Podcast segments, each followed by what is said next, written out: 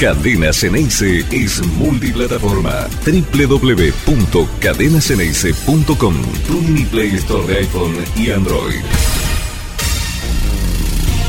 Muy buen día para todos, ¿cómo andan? Desde que terminó el partido con Godoy Cruz nos volvimos a hablar una sola palabra de fútbol en boca. Que las elecciones no fueron el 2, sino que iban a ser el 3, que una denuncia que en realidad no fue denuncia, después se presentaron con un escribano público, para, para desmentir lo que supuestamente habían hecho, que en realidad no habían hecho, pero no importa, se votaba el 3, el 3 no se votó, no se votó por una denuncia de parte de la oposición por irregularidades en el patrón, en el padrón, en el padrón electoral, está claro, no en el patrón. Patrón, bueno, patrón tienen algunos, dice Riquelme que él nunca tuvo patrones, entonces por lo tanto no se va a arrodillar ante el poder de ellos, pero en definitiva, el 3 de diciembre no votó nadie en Boca ni en ningún lugar. Sí, el 3 de diciembre una gran movilización ahí en el ámbito de la bombonera, no en las tribunas, sino en la parte de afuera, en la parte de las vías, donde se montó una especie de improvisadísimo escenario donde habló Riquelme y en una arenga realmente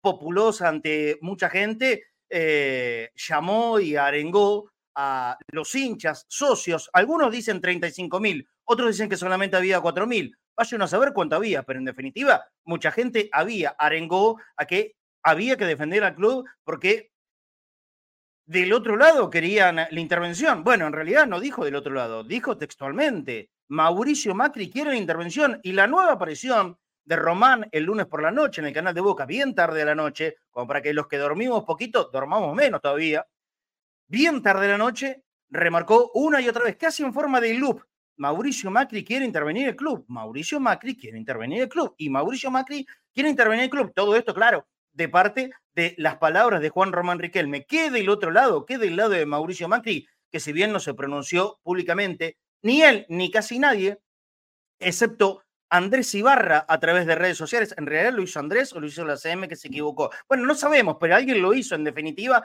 y también algunos de los integrantes de la comisión directiva diciendo que de ninguna manera y que bajo ningún concepto el club va a ser intervenido y que pretenden que haya elecciones prontamente. ¿Por qué? Porque el club es de los socios y ellos quieren votar hoy, a día casi 6 de diciembre, no, casi no, estamos en 6 de diciembre, ¿Qué hay en conclusión de esto? Hay un tercer juez en la causa. ¿Cómo tercer juez? ¿Cómo pasamos de primera a tercera? Claro, porque hubo una segunda, una segunda jueza que también fue eh, en realidad no recusada. La recusada fue la primera, la señora Brevalla, porque según la gente del oficialismo, con Riquelme, por supuesto, a la cabeza, no cumplía con los requisitos de la mayor legitimidad. Desde un fallo un tanto confuso, se confundió el calendario, los jueves que eran sábados, los sábados que eran martes, los lunes que eran viernes. Bueno, medio que no se entendía gran cosa, pero así fue la circunstancia que hoy por hoy está recusada la primera de las juezas que está interviniendo en esta causa. Fue recusada, claro, por el oficialismo, se sortió y hubo una nueva jueza, una nueva jueza de apellido Romero, y no es chiquito, eh, no es el arquero Boca, es una jueza que casualmente resulta que es socia activa de Boca, socia activa de Boca, que según Román y las investigaciones, porque en el país del escrache, el gran escrachador es rey, vaya uno a saber quién es el verdadero gran escrachador de estos tiempos, porque todo tiene su, todos tienen su, su quién y sus dónde poder escrachar, y todo se escracha, y resulta que todos son socios de Boca, o la mayoría de los jueces parecen ser socios de Boca. La segunda, la señora Romero, también era juez de Boca, aparentemente pasada, sin el filtro del activo, sin el paso previo del activo, directamente activo en el año 2013. Por lo tanto, y con esta aparición fogosa de Román el lunes por la noche, exponiendo de alguna manera, con todo respeto, por supuesto, a la señora Romero, hizo conocer al mundo entero que si ella pudo cumplir con ese paso requisito de no necesitar ser adherente para ser activo, seguramente todos los demás que hoy por hoy están en discusión, algo así como 13.000 o 13.000 y pico de socios que están en discusión respecto del padrón, van a poder votar sin ningún inconveniente. Entonces, para Roman era un motivo de amplia felicidad, así lo hizo saber el lunes por la noche. Pero ¿qué? ¿Qué es lo que pasó? Casi en la madrugada de martes, 6, 6 y media, 7 de la mañana, todos nos enteramos que la jueza Romero había decidido exculparse de la causa. No, yo neta no me meto, no tengo nada que ver porque soy socia activa y la verdad que no corresponde, estoy metida en un tema que seguramente hay una especie de contraposición de intereses, entonces yo me parto de la causa, que se vuelva a sortear. Uy, ahora, ¿y cuándo votamos por el amor de Dios? A todo esto no hay que olvidarse del pequeño detalle. El tema de la jueza Brevalla está en cámara todavía y no está resuelto. Simplemente por cuestiones de pasos judiciales hay que seguir sorteando y sorteando y sorteando pero no descartar que la primera de las juezas, Abrevaya, que fue recusada por el oficialismo, pueda volver a retomar la causa. De ninguna manera eso se puede descartar. ¿eh? Al contrario, yo le diría que está bastante vigente y, y cada minuto que pasa más Ah, no, no, no es ni siquiera información, sino simple intuición. Pero claro, como había que seguir con los sorteos, yo en algún momento tengo miedo que empiecen a sortear desde el 15 6 esto. Y capaz que se ganan el loto, ¿quién te dice? No sé, tanto sorteo hay que hoy a la mañana, también, tempranito, muy tempranito a la mañana, ni bien salís a laburar, a las 7 de la mañana ya te enteraste que hay un nuevo juez en la, en la causa de Boca. La pucha, qué bueno, qué buena noticia. Un juez que va a poder resolver. No, atentos, para, toca el freno, toca el freno, porque este juez, en principio, tendrá que esperar cuál es la decisión de Cámara respecto de la señora Abrevaya, si vuelve o no a tomar la causa. Pero en principio está designado un nuevo juez. Sebastián Font, así se llama. Obviamente, en el mundo del escrache, lo primero que se hace es googlear Sebastián Font, Sebastián Font. A ver, ¿quién lo designó como juez? En el año, en el año 2018, no, 2018, no, no, 2015. No, 2015 tampoco, 2012, tampoco, 2008. Ah, pero fue Cristina y después fue Macri. Entran todos. El juez el juez a ver, entramos en Twitter, Twitter, Twitter, Twitter, Twitter, Twitter. Hincha de River, hincha de River, uy, qué macana, un hincha de River diciendo las funciones de Boca. ¿Qué hacemos? ¿Cuándo se activa el club? Ah, no tengo la menor idea cuándo se activa el club. ¿Boca ya tiene técnico? No. ¿Boca tiene jugadores? No. ¿Boca tiene refuerzos? No. ¿Qué pasa con los juveniles? ¿Los juveniles están quedando libres? ¿Qué es lo que pasa en Boca? No sé, esa es la gran pregunta. ¿Qué es lo que pasa en Boca? No tengo la manera de responderlo. No sé. ¿Qué es lo que pasa en Boca? No sé. ¿Cuándo se vota? No sé. ¿Alguien sabe? Supongo que no. ¿Cómo se va a resolver todas las situaciones futbolísticas deportivas que a Boca le urgen respecto del 2024? Tampoco sé. ¿Alguien lo sabe? Me da la sensación que no. Esa es la parte que más me preocupa. Estaría como para terminar toda esta especie de alocución tato-boriana con un vermú con papas fritas y Bad the Joe, porque The Good no tiene nada. The Good no tiene absolutamente nada. Esto parece ser un, mal chiste de fin de año para los hinchas de Boca. ¿Qué nos pasó? De esta ilusión increíble que teníamos a principios de noviembre a este diciembre calamitoso que estamos teniendo. ¿Qué pasó en el medio? ¿Qué nos perdimos?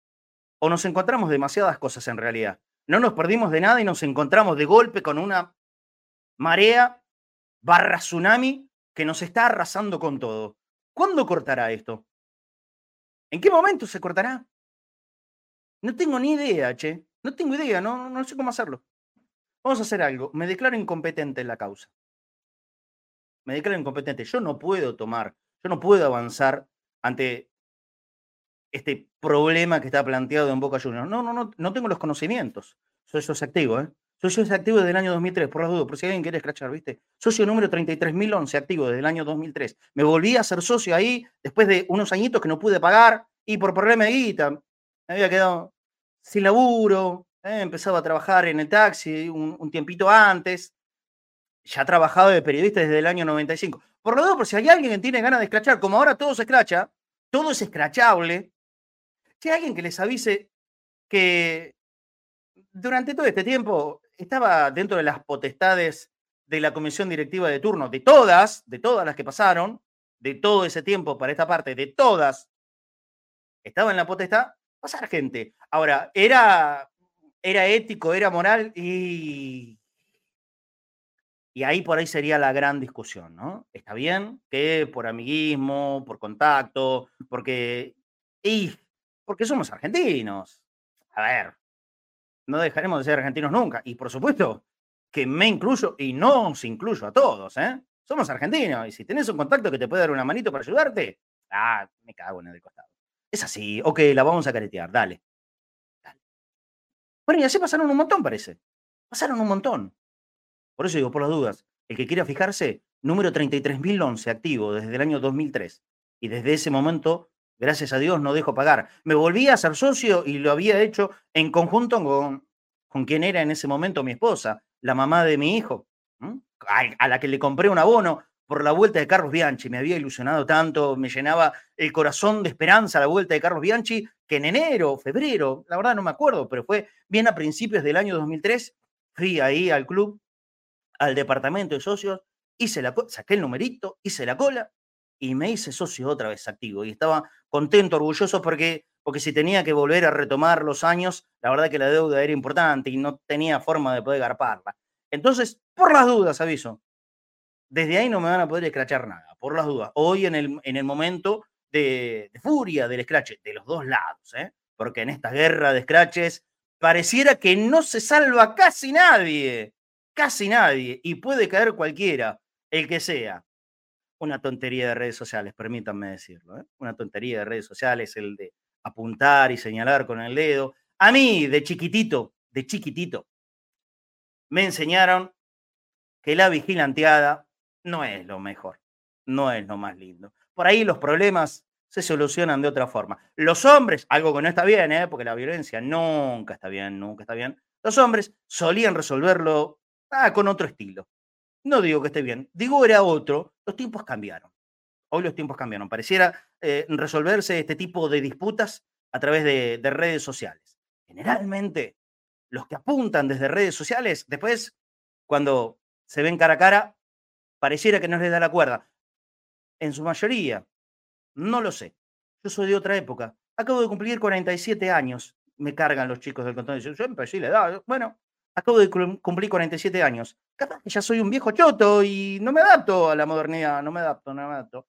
Pero no me adapto a la vigilanteada, no me adapto a la truchada, eh, no me adapto a, a los actos mafiosos, no me adapto al apriete, no me adapto, estoy, estoy fuera. Repito, me declaro incompetente. Quiero estar afuera de todo esto. Quisiera hacer otra vez un programa de boca a través de cadenas en ese que la quiero con mi alma y mi vida para volver a hablar de fútbol. Pero estamos haciendo cadena judicialense. Y sin saber qué es lo peor de todo que no sabemos, no somos abogados, no somos expertos, apenas podemos leer y repetir con suerte, porque muchas veces en esta repetición también se tergiversan un montón de cuestiones y hasta uno termina diciendo la peor de las chambonadas. ¿Por qué? Porque no conocemos, porque no conocemos. Y tenemos que terminar en una sola conclusión. Boca le está pasando mal. Hagamos algo para sacar a Boca de esto. Hagamos algo, entre todos hagámoslo, ¿eh? desde todos los sectores, hagamos algo, muchachos, hagamos algo. Yo no creo que se pueda votar el 17. Todos los que le preguntaste dicen lo mismo, no, el, 17 es imposible, porque no se llega con los tiempos, por más que ahora eh, la Cámara revoque o no revoque a la jueza Abrevaya, que le dé el, visto bueno para que ella pueda continuar con, con la causa, o si no, el, el, nuevo juez, o el nuevo juez, perdón, hoy sorteado, Sebastián Font, que él es el que avance pareciera no poder llegarse con los tiempos para el 17. Y si no es el 17, este año no es. Y si no es este año, ¿cuándo tiene que ser? El año que viene. ¿Pero cuándo el año que viene? ¿Enero? Feria. Febrero. Y febrero hay mucha gente de, vacaciones, no, no se va a querer votar. Marzo. Y marzo empieza el año. ¿Cuándo vota Boca? No tenemos ni la menor idea.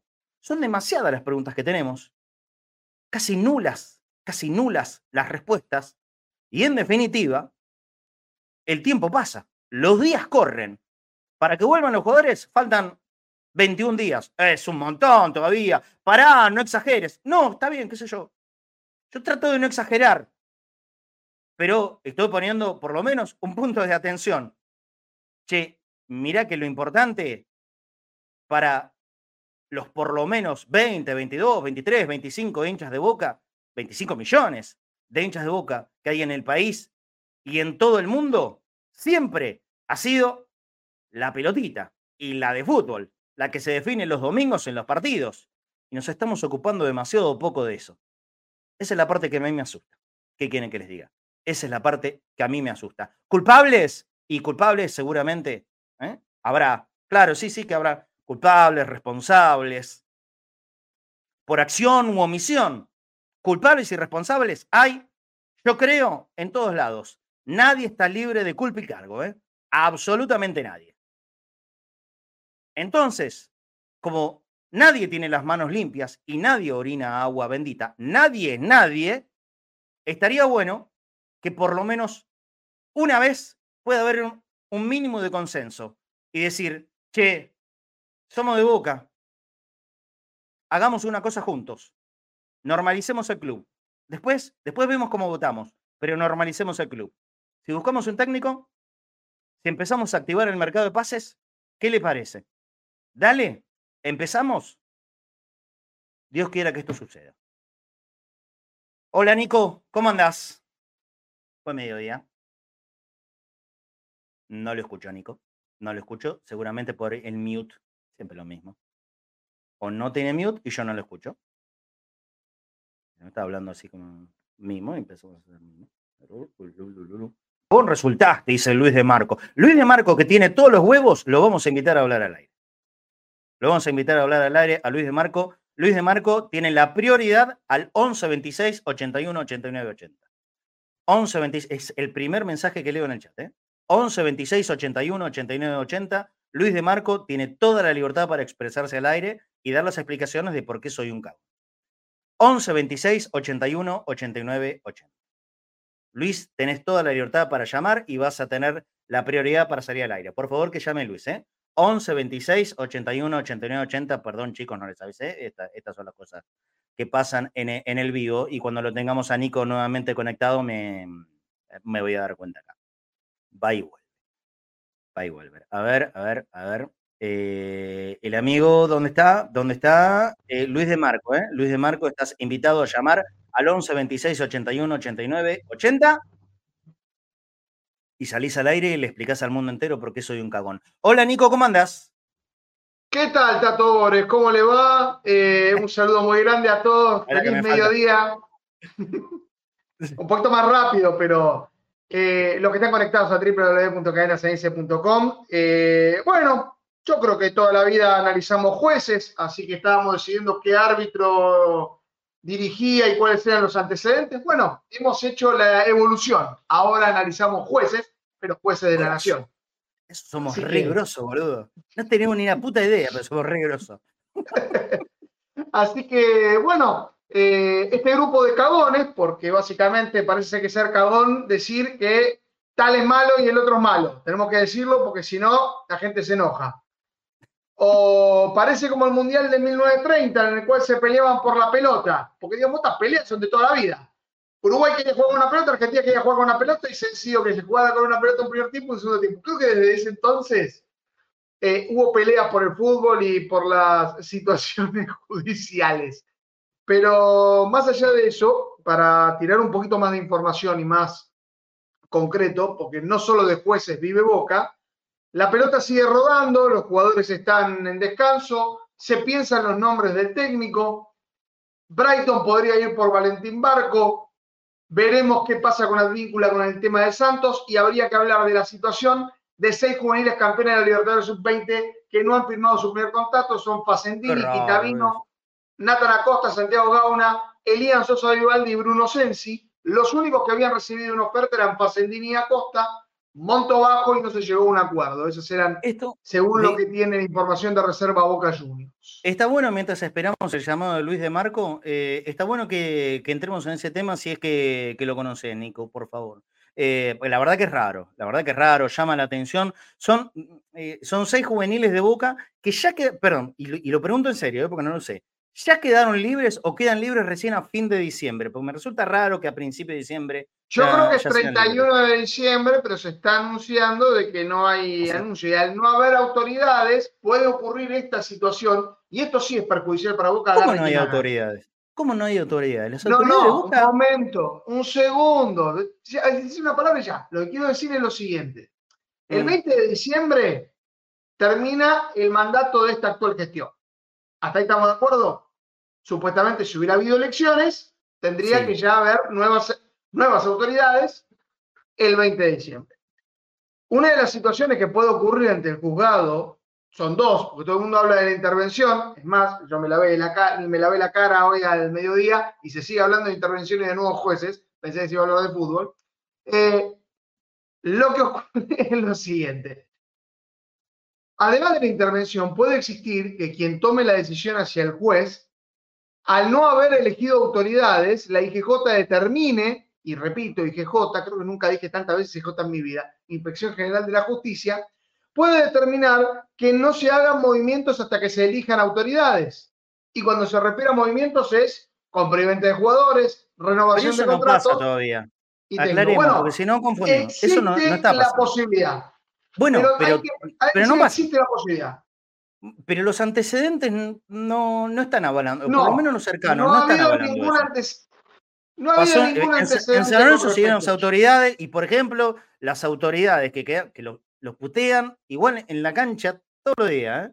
a los dirigentes, si hay algo que pasa en San Lorenzo, los reyes de la puteada, es eso, ¿no? Los putean, los putean, los putean, los putean. Pero esta, esta misma eh, Comisión gente que- directiva se claro, un año comisión más. directiva, que va a votar el 17 de diciembre también, que va a votar, eso, eso está confirmado, va a votar el 17 Sí, de diciembre. ahora yo voy a votar el saludamos 17 a de diciembre. a Leandro, que es el que, el que de leyes sabe. Nosotros no sabemos un pomo, él de leyes sabe. Eh, Y me va a cagar a pedos en Hubo- este momento, pará, el presidente. hubo continuidad, hubo continuidad, hubo continuidad. ¿Viste cómo Che, pará, pará, aclaremos esto, eh, porque si no, en serio, que vamos a, a contribuir a seguir confundiendo todo. Hubo continuidad y, y la gestión, la gestión depende hoy de los que están. Y los que están son al cargo y al mando el presidente Jorge Amial, y si hablamos de fútbol, bueno, Juan Román Riquelme y obviamente el Consejo. Eh, así que no, no busquemos excusas desde ahí. Una cosa No más, nada desde ahí. Hay que resolver el tema, por ejemplo, el tema de los pibes es raro. Yo entiendo que todo el mundo esté pensando en las elecciones. Ok, pero hay una vida que continúa y es la vida de Buca. Hay que prestarle la atención debida al tema de las elecciones. Obvio, sí, claro. Es grave, es gravísimo. Es gravísimo. Sí saben lo que piensan. Lo que no sean boludos. Saben exactamente lo que pienso. Sigo esperando el llamado de Luis de Marco. ¿eh? ¿Llegó? No llegó el llamado de Luis. Qué lástima. Cap- Capaz que no. no... No. Eh, Manda mensaje. Manda mensaje si te hace falta plata para crédito. Te, te paso por, por Mercado Pago. No te preocupes. Manda mensaje acá en el chat. Sí, em, pero la gestión continúa. La gestión continúa. No hay intervención, no hay atisbo de haberla. Esta es la verdad. No hay atisbo de haberla. Entonces la gestión continúa. Y en, en la gestión hay que ejecutarla. Vos que necesitas empezar a ejecutar. Porque si esperamos que haya una fecha de elecciones, miren muchachos, eh, pasa el año. Se termina el año, vuelven los jugadores. ¿Y con qué técnico van a volver los jugadores? Hoy empieza a sonar fuertemente un nombre, como ayer sonó otro y antes de ayer había sonado otro. Y antes de antes de ayer había sonado otro. Creemos que hoy el nombre elegido es Diego Martínez, el actual técnico de Huracán. ¿Lo creemos? ¿Es lo que busca Román? Bueno, si es lo que busca Román, que lo busque y lo encuentre. Ok, listo. Es la elección de Román. Perfecto. Que lo busque y lo encuentre. Pero gestionar, ya, listo. No hay tiempo para perder. Por favor, entendamos esto. No hay tiempo para perder. Hay que armar un equipo. Hay que elegir jugadores. Hay que entrar de lleno en el mercado de pases fuerte. Viene Vanega, bienvenido sea, que venga Vanega. Viene Vidal, bienvenido sea, que venga Vidal. ¿Cómo se lo puede acomodar el equipo? Lo sabrá el próximo DT. ¿Será Diego Martínez? No lo sabemos. Es el rumor del día. Capaz que mañana viene otro.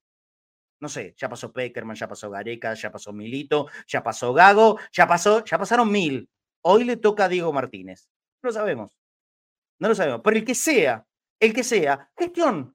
No podemos seguir esperando una fecha de elecciones. Todos queremos votar. Yo quiero votar. Soy el primero que grita a los cuatro vientos. Quiero votar. Boca necesita elecciones. Boca necesita normalizarse el club. Necesita normalizarse. Y no hay forma de ser más normal que votando las autoridades que cada uno de nosotros quiera. Esa es la forma de normalizarlo. Lamentablemente, en este tiempo, por todas las circunstancias que ya conocemos, no se puede votar todavía. Bueno, listo, la vida sigue. Y si Boca no vota hasta marzo, abril o julio del año que viene, ¿qué hacemos? No es así. No confundamos. No hay intervención. No hay ninguna causa como para no ejecutar contratos que haya que renovar, contratos nuevos que haya que hacer o pibes para que no se te vayan libres. Por favor. O si no, realmente estamos confundiendo todo y no va por ahí la mano. Hola, Lean, ¿cómo andás? ¿Qué tal? Bueno, estaba escuchando atentamente el programa. Obviamente esta vestimenta es acorde al día a día, no, no, no me he visto para salir en, en- en la tele acá en, en YouTube. No, estaba escuchando lo que dijo Nico y, con todo respeto, hay que tener mucho cuidado, porque una cosa que dentro de la política se digan cosas y otra cosa es nosotros mismos tratando de, a ver, eh, yo, yo soy periodista recibido, pero no ejerzo, yo soy hincha de boca, punto, no, no soy periodista, nunca quise ejercer, no me interesa, soy hincha de boca. Así que si me quieren definir como tal, yo soy de boca y punto. Y, tampoco sé, tanto el ICE, soy un abogado común y corriente. Pero sí es cierto que Boca, institucionalmente, Más que yo, seguro. Eh, tiene, tiene autoridades elegidas por los socios, con AMEAL, con mandato vigente, con el uso de la firma de AMEAL, del secretario Rosica, que no hay ninguna posibilidad de que haya cefalía porque Jorge está bien de salud y por más que alguna vez dijeron que estaba con, con no sé qué, ahí está. Eh, en caso de que por la causa que fuera Jorge se quiera retirar, el club tiene la forma de, continuar funcionando. A nivel económico, que es otra posible causal de intervención del club, se acaba de presentar un balance superavitario. Entonces, de ese lado, por favor, no confundamos, eh, al menos me parece a mí, y eh, no confundamos a, la gente. La intervención de este lado no. de este lado no, pedimos, por favor. De, es meterse dentro del club. Aclaremos, aclaremos esto. Sí, hay que tener cuidado con una, eso. Una vez más. Una, vez más, digámoslo. olvidémonos del uso político de las cosas. O sea, quitémoslo. Hagamos un, análisis más eh, real. Porque en la política se dicen muchas cosas eh, y para salirse del mundo boca, Milei puede decir cualquier cosa de la que salió tercera en las elecciones al otro día ir a buscarla. En el mundo de la política vale casi todo casi todo. La diferencia es que cuando hay una elección a nivel nacional, uno vota por argentino. Y cuando hay una elección en el club, uno vota por su pasión, por su amor. Esto se elige. Uno elige. Uno paga para ser parte de, y uno es, se siente, al menos los de Boca nos sentimos identificados con nuestros colores, con nuestro club y con nuestro escudo. Dame un minuto, dame un minuto, porque Damián, Damián Silverstein me da, me da un buen pie a esto. Lo que haya dicho Ibarra, Damián y todos en general lo que haya dicho Ibarra es una barbaridad a partir de lo que dijo Ibarra, de esa frase que, dejó abierta a una caja de Pandora, evidentemente una caja de Pandora. Todo lo que pasó el domingo tiene que ver con esa frase que estuvo mal, mal ejecutada. A ver, no, no les culpa de responsabilidad, la culpa enterita de Andrés Ibarra, ¿eh? Se la dejó servida es, es enterita de Andrés Ibarra, que quede bien claro lo que pienso. Y lo dije ya el otro día. Sí, lo dijo. ¿Tiene visos de realidad o de algo a poder ejecutarse? No, no, no, no y no. Por favor, fuertemente. No, no hay, no, para, no, no hay manera. No, Nicolás, sino con. Yo no voy a ser parte de la confusión. No, no, yo no quiero confundir. yo quiero decir que hay antecedentes. Yo me abro de la confusión. Yo no voy a decir mentiras. hay antecedentes. No, no, no, no, por favor, Nicolás, no, no, no, hay antecedentes. yo, tengo porque, yo tengo que decir, no participan, no, porque la AFA no, no participan personas sino clubes, son asociaciones dentro de asociaciones, es, es, un, es un formato distinto. Acá somos socios, eh, los que somos socios, acá los socios elegimos nuestras autoridades y las autoridades se, se, rigen por un estatuto que fue aprobado por otros socios en su momento que, que, se, se, dictó, que se reglamentó, que se modificó y que es el vigente. Y el estatuto es claro. Ahora, si se pretende judicializar una eventual intervención, que siempre es la última ratio, la intervención, ¿no? Siempre es la última ratio. No es que uno apriete un botón y aparece una intervención. Tiene que haber causas causales graves y hoy no las hay. Porque tenés un presidente, porque tenés una economía superavitaria, porque no está en riesgo ni el patrimonio ni la institucionalidad. ¿sí? Lo que Ibarra dijo, mal dicho y sacado de contexto, es que tampoco se puede permitir que salgan a comprar y a malvender el patrimonio del club porque sí es cierto, sí es cierto que el estatuto lo, señala y también lo dice la jurisprudencia, que tiene que haber una malversación como causal de, de, una eventual, de eventual intervención, porque tampoco opera automáticamente. Hay clubes fundidos que no fueron intervenidos y que quizás alguno pidió la intervención y no salieron porque no opera automáticamente. Supongamos, vamos a la peor de las hipótesis. Vamos a la peor, la más ridícula. Salgamos de boca para, para no, no, no herir susceptibilidades. En el Club X, el presidente X se enoja y deja libre a todo el plantel. Y vende el predio a 7 pesos, porque está autorizado a hacerlo. ¿eh? Confirma el secretario, conforme. Bueno, listo. ¿Qué está haciendo? Ahí habrán denuncias penales, ahí alguno va a tratar de frenar todo ese operatorio y demás. En ningún momento, al menos escuché Ibarra, y, dudo que, que, Ameal lo haga, y dudo que Riquelme lo permita, se, regalaron jugadores, se regaló la bombonera, se regaló el predio de Celsa. Entonces, eh, o lo que fuera. Entonces, la, frase muy mal dicha por Ibarra y sacada de contexto por un fin político, muchachos, esto es política. Repito, Milei puede decir las barbaridades que dijo de Ulrich y al otro día llamarla por teléfono. Eso, entre amigos, eso entre amigos es inadmisible. Si yo mañana digo, Marcelo esto, Diego lo otro, y al otro día lo llamo para, para que sea parte de mi equipo, me caga trompadas, me saca corriendo. Porque, no es, porque una cosa es la política y otra cosa son, las relaciones personales. Entonces, en la política vale casi todo. No entremos en esos dimes y diretes políticos porque no tienen salida y lo, que, lo único que hacen es romper, romper las relaciones entre pares lo que digo es lo siguiente. Dijo Marcel, como, como síntesis, lo que dijo Ibarra no corresponde, el uso, de lo que dijo, el uso de lo que dijo Ibarra es político y no hay una sola posibilidad hoy, al menos que yo esté al tanto, y supongo casi todos, para que intervengan Boca Juniors. Boca Juniors tiene autoridades elegidas por sus socios, con mandato plenamente vigente y con un, un funcionamiento interno que prevé situaciones como las que vivimos hoy.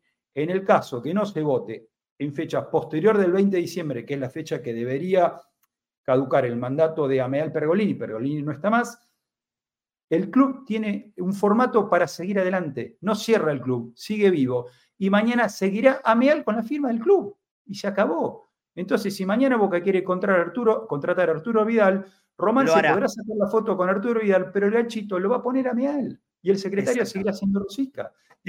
Bueno, entonces, redondeamos, porque si no, no, nos quedamos en un tema. Eh, esto es eh, sencillo eh, a todos en general. Si el día de mañana o pasado o el siguiente intervienen a Boca, vamos a ser los primeros en putear y tendrán razón ustedes y nosotros tendremos que venir acá y decir, la verdad, pedimos disculpas, pensamos que, que, que algo iba a pasar y no pasó. Ahora, yo estoy planteando lo siguiente, no le exculpo en absoluto de la responsabilidad de lo que dijo Ibarra. Fue una frase absolutísimamente desafortunada, no sé si mal aplicada, si no se dio cuenta, pero lo dijo. Por lo tanto, se tiene que hacer cargo de lo que dijo. Un minuto después, el mismo Ibarra taxativamente dijo, no vamos a intervenir de ninguna manera. Con la respuesta anterior había dejado abierta la puerta. Cuando dejó abierta la puerta, entró, entre otras cosas, una marcha multitudinaria un domingo. ¿Se entiende? No lo estoy exculpando en absoluto. Lo de Ibarra fue una frase pésima, pésima. ¿Por qué? Porque dejó abierta la puerta a que muchísima gente interprete que se puede intervenir el club. Esto no va a pasar. Me hago cargo de lo que digo. No va a pasar. ¿Por qué? Por lo que está diciendo Leandro, entre otras cosas. Porque no hay un solo motivo para que ningún juez, por nada del mundo, intervenga el club. No hay. Y continuando con esto, al no haber intervención, y como esto es una cuestión que resolvió en un recurso una jueza de postergar las elecciones, al postergar las elecciones, no quiere decir que deje de tener legitimidad los actuales mandatos de la institución o las, los actuales autoridades del mandato. No, continúan, continúan así como están. Así como están. A mí al presidente, Juan Román Riquelme como vice tercero eh, y secretario general Ricardo Rosica. Hoy ellos tres son las máximas autoridades de Boca y lo seguirán siendo hasta por lo menos el día que haya elecciones. No es verdad que no puedan activar en un mercado de pases. No es verdad que no puedan buscar un técnico. No es verdad que no puedan sentarse a negociar con juveniles. No es verdad. No es verdad. Si queremos decir y repetir esto, ok, cada uno haga y repita lo que quiera. Yo me hago cargo, por supuesto, de lo que digo. El mandato de Jorge Ameal sigue vigente y seguirá vigente, si Dios quiere, hasta, hasta una elección que, por favor, pedimos a los gritos que sea próxima. Ojalá que sea el 17. Para mí no hay, no hay manera. Para mí no hay manera que sea el 17, pero ojalá que sea. Ojalá que sea. Ojalá que este nuevo juez que fue designado hoy o que la Cámara decida revocar al anterior o que la ponga, lo que sea, y que se vote el 17, así terminamos de joder con esta. ¿Eh? De verdad, terminamos de joder con esto. Es insoportable. Insoportable. Pero tampoco podemos libremente y en un medio de comunicación decir mentiras. Porque esto es mentira. Es mentira a la gente y es hacerle creer algo que no es real. ¿Por qué lo hacen? No lo sé, pero no es real. No es real. Sí, Leandro. No, como para, para cerrar el tema, eh, que me parece un, tema central en el análisis. Eh, el club, club Atlético Boca Juniors, la asociación civil, y toda la vida va a ser Asociación Civil Club Atlético Boca Juniors, está cumpliendo con una decisión judicial. No es que Boca no quiso que haya elecciones, no es que el oficialismo de turno, porque esto es Boca Club, todos, absolutamente todos los dirigentes, todos somos pasajeros, no es que Boca Juniors está incumpliendo su estatuto al no convocar a, elecciones en la fecha, de acuerdo a lo que dice el estatuto, en los plazos se cumplió con todo. Lo que pasa es que hubo una, una juez que dijo, no se puede. Primero hubo un juez que cambió la fecha y después hubo otro juez que dijo no se vota. Entonces, si Boca hubiese votado, ahí dejas abierta, ahí no digo que es causal de intervención, pero ahí una interpretación podría ser estos pasan por alto una decisión judicial. Ah, porque ahí hay, habría una denuncia por medio cosas. Y ahí empezaría un, un, un balurdo del cual no se sabe cómo salir. Eso sería mucho más problemático que haber votado todavía. Lógico. Muchísimo más. Se barajó, se barajó de entre todas estas idas y vueltas que hay, aprovechando que, había gente el día de la elección, y dice, muchachos, están las carpas, están esto, instalamos, votamos y después vemos. Bueno, eso hubiese sido un problema jurídico. Totalmente. porque se estaría pasando por alto una decisión judicial. Lo que hizo Boca Juniors Institución, lo que hizo Boca Juniors Institución es acatar una resolución judicial. Y lo que hizo Boca Juniors institución, al no estar de acuerdo con esa decisión judicial, recurrirle ante la Cámara. No hay, no hay, no hay nada que el día de mañana le pueda decir a Boca, eh, vos no quisiste votar. No, Boca Club quiso votar. ¿Sí? Y después las interpretaciones políticas, si la oposición quiere, si no quiere, si el oficialismo necesita tiempo. No, no, salgamos de por cuenta de cada uno. de ahí. otra cosa. Boca Club cumplió con su estatuto, Boca Club cumplió con dos decisiones distintas, una cambiar de sábado y domingo y otra suspender, y Boca Club no conforme o no estando de acuerdo con la medida, la recurrió. Después, si se equivocó los días, si la jueza es esto, si el juez es esto, si es de Racing, si es de Boca, si es de River, se lo designó Macri, si lo designó Angelici, se lo designó Cristina, eso, eso corre por otro carril. A Boca Juniors institución no se lo puede intervenir porque no está en falta. Tan simple en un, En un término muy de, tus colegas, Leandro, muy de abogados, Boca está conforme a derecho. Conforme a derecho. Boca está conforme a derecho, así que quédense tranquilos. bueno, en realidad, muy tranquilo que digamos, no podemos estar porque esto no, no, le causa gracia a nadie. Después pero, aparece, pero está conforme a derecho. Sí, y, eso, es bueno. Sí, perdón. Decía que si después aparece. Viene la info, ¿eh? Un, un loco, entre comillas, loco, ¿no? Que se entienda, que no se malinterprete, que se le ocurra hacer lugar algo eh, extraño, bueno, pues todo puede pasar en el mundo. Ahora, que hay una causal objetiva para que ocurra, a mi modo de ver, no. Ahora, puede pasar cualquier cosa, ¿eh? pero como causal objetiva sobre la cual hay que, estar prima facie haciéndonos, haciéndonos los abogados eh, preocupados, no, no, no. Si hubiese habido elecciones el domingo, que era un rumor que circulaba, yo estaría preocupado. Hola, Fafi. ¿Cómo andás? Lo tenemos Fafi, ¿eh? Está ahí. ¿Qué hace Fafi? Ahí llega Fafi. ¿Qué dicen? ¿Cómo andan? ¿Todo bien? Acá en cadena judicialense y tratando de eh, lidiar con gente que, no entiende, no tiene ganas de entender. Eh, bueno, listo, ya está. Gente de derecho, básicamente. no, me voy, no me voy a enojar. Eh, que Boca esté conforme a derecho, estamos diciendo que Boca, Boca Club Institución está haciendo las cosas bien. Me parece que no es tan difícil de interpretar eso pero voy a, voy a limitarme a eso nada más, porque si tengo que responder uno a uno, las barbaridades que se están diciendo en el chat, La verdad, no vamos a terminar No lo nunca a más programa. Marce, es simple. Eh, recién no Para, para, para, para, para, para, para, para. ¿Al- ¿Alguien puede dudar? ¿Alguien puede dudar de Fafi Pérez? De- ¿Alguien puede dudar de Fafi Pérez y de la información que maneja Fafi Pérez? Lo pregunto en serio, a mis dos compañeros por lo menos. ¿Alguien puede A dudar? veces, a veces es de que es, error. una- ¿Cuál No, nada. es uno de los periodistas más informados de Boca hoy? ¿Hay alguien que duda de eso? Bueno, listo. Fafi, adelante. ¿Podés repetir lo que dijiste recién? No van a intervenir el club. Ayer a la noche, cerca de, de las 11, 11 y media, pude hablar con alguien fuerte de la oposición. Eh, hubo una reunión de ese sector. Es más, hoy a las 7 de la tarde va a haber una conferencia de prensa de Mauricio Macri y Andrés Ibarra. Creo que se van a referir a esto y van a hablar de, lo que les estoy comunicando. Eh, y una persona antes de, de comenzar la reunión, una persona que está en la lista y que va a ser vocal titular, antes de comenzar la reunión dijo, yo quiero plantear esto, si se va a intervenir el club, si están pensando en intervenir el club, yo me bajo de la lista. La respuesta fue de todas las personas que estaban allí, que son eh, que con- conforman esta lista de la oposición, que a nadie se le había ocurrido intervenir el club y que no va a pasar eso. Quedó claro, ¿no? Lo que dijo Fafi Pérez. Y juro que no había hablado de esto con él. Solamente le mandé mensaje un ratito antes de que empiece el programa si podía hoy salir al aire. Y no justamente para hablar de cuestiones judiciales, sino tratar de meter un poquitito en lo deportivo, que él es el que está informado.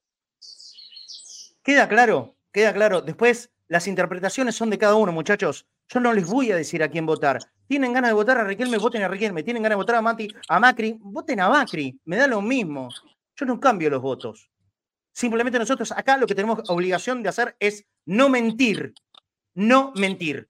Si quieren que sigamos, si quieren que sigamos a la manada, porque hay una manada que cae bien decir lo que dice esa manada, problema de esa manada, no problema nuestro. Nosotros acá la única obligación que tenemos es no mentir, no dar informaciones falsas. Es la única obligación que tenemos. Después, por supuesto que tenemos eh, opinión, tenemos razonamiento, tenemos ideología, todos lo tenemos. Pero lo que tenemos obligación a rajatabla de cumplir adelante de este aparatito que es un micrófono es no mentir. Ni más ni menos que eso, no mentir. Después, la interpretación es de cada uno de ustedes. Y no soy neutral. No soy neutral. No hay manera de ser neutral. Yo pienso, yo razono, pero no miento. ¿Queda claro? No miento. Fafi, ¿a vos te Cortito, Marce, perdón. manera? Dale. Perdón, ¿eh? Eh, Sebastián Font, que es el, el juez designado por sorteo esta mañana, acaba de aceptar el caso. Así que Bien. ahora resta esperar que la Cámara le dé lugar al pedido de Boca y que corra. Alejandra Brevalla de la causa, o que no le dé lugar justamente, y eso va a significar que las elecciones van a ser el año que viene. Fafi, esto se depende de la sala E, esta situación de que Fon se haga cargo de la causa y que Abrevalle ya no esté. Sí, el tema es que tiene cinco días para expedirse a la sala E, eh, la Cámara, eh, y ayer presentó el descargo del señor Alejandra. Son cinco días hábiles. Entonces, mañana, el Sí. viernes, sábado y domingo no. Aparte, el, perdón, viernes es feriado. Entonces sería Viernes mañana, feriado. Exacto. solamente mañana, y a partir de la No. próxima semana, eh, ahí vamos mirá. a tener una resolución. Jueves, lunes, martes, miércoles, jueves de la próxima semana. ¿eh? Y es jueves que de la se próxima los semana, cinco ¿qué fecha días. Eh, ya sería Hoy es eh, seis. 14. Jueves 14. Bueno, No me equivoco, ¿no? 17, Claro, tres días. No, no, por eso estamos, estamos hablando claro acá, diciendo desde el principio. Es realmente muy difícil que se vote el 17. ¿eh? Ojalá Dios quiera que se avance todo con celeridad y se pueda votar. Lo que necesita Boca es votar A mí y terminar con tanto comentario irracional. Eh, Hay, Eh, hay mucha ignorancia, perdonen, ¿eh? Hay mucha ignorancia y no es que yo la sepa lunga o yo no sé un carajo. Yo no la sé un carajo. Pues lo mínimo, lo mínimo que, que esperen cuando vayan a buscar alguien que les hable por radio, por una computadora, por lo que sea, es tratar que no les mientan. Asústense si les mienten. Si alguien está diciendo algo que, que no es mentira, ¿viste? Eh, sí, completá, Fafi, lo que quiere. Después quiero preguntarte por Vanega, por Vidal, por los jugadores juveniles, por todo eso. Eh, está- ah, eso. eh, hay una canción del Indio Solari eh, en su disco nuevo que, que dice: Empiezo por el final, terminaré en el principio. ¿A qué voy con esto? Eh, a una persona del oficialismo me dijo que hay una fecha disponible todavía en este año, que no es el 17 y que puede llegar a ser el 23, sábado 23. ¿Qué pasa y por qué iba con la, con la canción? porque volvemos al comienzo de, todo esto. Vos querías votar el sábado 2 eh, y, bajo la denuncia eh, se terminó pasando al domingo 3 y después, bueno, ya sabemos todo lo que pasó en el medio. ¿Te imaginas? Eh, pero bueno, en este club yo no descartaría nada. Sí, y en este país también. ¿En algún momento yo dije que Román mintiera? No entre Dígame, ¿en, algún, ¿en algún momento yo dije que Román miente?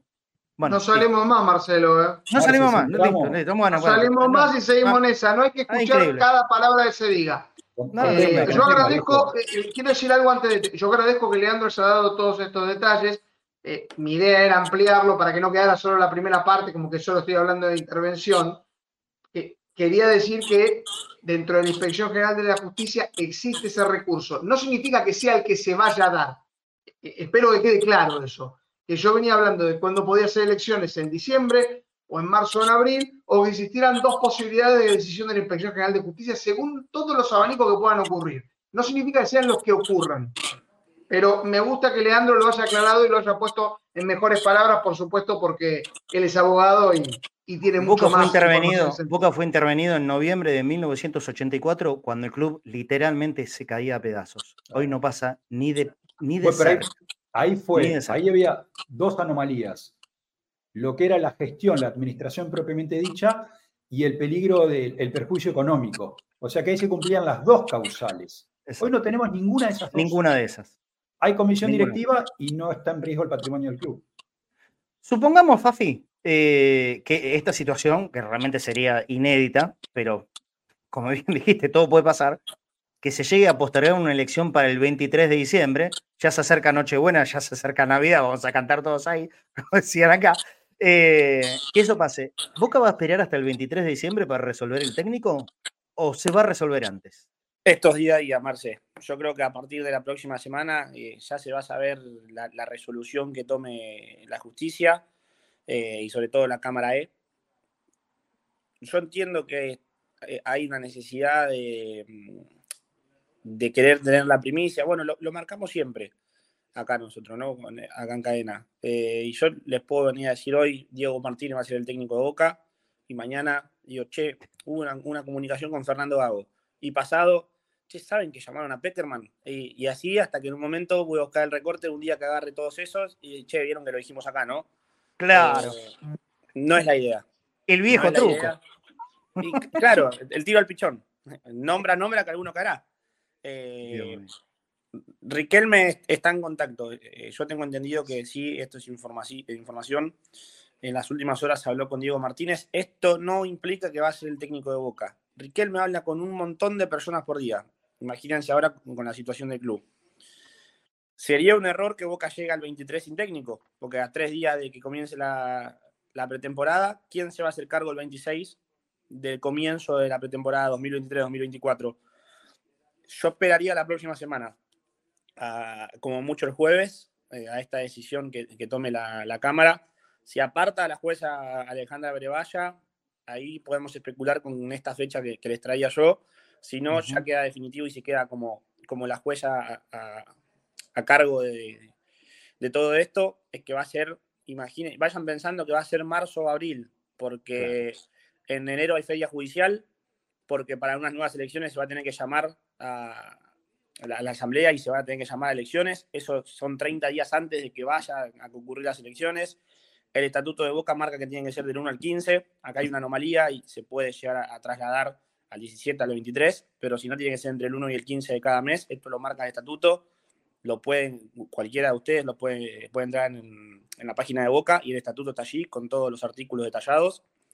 Eh, así que vayan imaginando que, esto puede llegar a ser marzo o abril, siempre y cuando, no sé, eh, el primero de, febrero se llama elecciones, bueno, el primero de marzo serán las mismas. ¿Se acuerdan que cuando estábamos pensando en la final contra Fluminense se estaba llamando elecciones y que el 14 de noviembre se tenían que presentar las listas?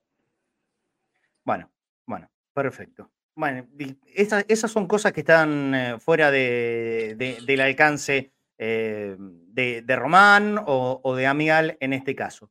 Pero la vida sigue y hay que tomar decisiones. En cuanto a las decisiones del técnico, vos dijiste, bueno, lo que yo dije un ratito antes que, que aparecieras al aire, Fafi, es el, al, día de hoy le tocó a Martínez, ayer le había tocado a Gago, antes ayer le había tocado a Milito, y antes había tocado a Peckerman, y antes le había tocado a Gareca, y antes y antes y así. Alguno va a caer, seguramente. Me gustó esa frase igual. En la vida hay que tomar decisiones, dijiste. Sí. Bueno, el que tomó la decisión en su vida es Ever Banega. Está bueno. Vamos, vamos con esa. Vamos con esa. ¿Vanega va, a volver a jugar en Boca? Si no es eh, en enero, va a ser en, julio. Pero la decisión ya está tomada. Ayer cerca ¿Y por qué no sería en enero? Eh, porque él tiene contrato hasta junio de 2024 con el Al-Shabaab. Ayer a las 5 de la tarde, Vanega se comunicó con Juan Román Riquelme. Hay seis horas de diferencia a favor de Arabia Saudita, es decir, a las 11 de la noche allá. Ajá. Vanega le terminó de confirmar que él quiere venir a jugar con la camiseta de Boca y retirarse acá. Veremos por cuánto es el contrato. Si un año, hoy él tiene 34. Veremos si es por uno, dos, tres años. Eh, con la posibilidad, obviamente, después hay pautas eh, que puede ir frenando el, vínculo, como pasó con Tevez, por ejemplo. Recuerden que Tevez terminó su contrato con una cláusula que había en el mismo un año antes. Eh, acá hay algo a favor de Vanega, que el Al-Shabaab le debe cierto dinero si está trazado con un pago. Vanega puede correr con eso a favor y quedar con el pase en su, en su poder en diciembre. ¿Por qué dije enero igual también? Porque la Liga Árabe, al contrario del mundo, quizás, bueno, la Premier también va, termina el 30 de este mes, el 30 de diciembre. De hoy al 30 de diciembre, el Al-Shabaab tiene cinco partidos por jugar todavía. ¿Sí? En los que Vanega seguramente va a participar y en los que él no puede dejar el equipo en esta circunstancia porque está en plena competencia. Lógico. Si Vanega, en simples palabras, lo que tiene que lograr Vanega, y ya se lo ha comunicado a su representante, es desvincularse del Al-Shabaab.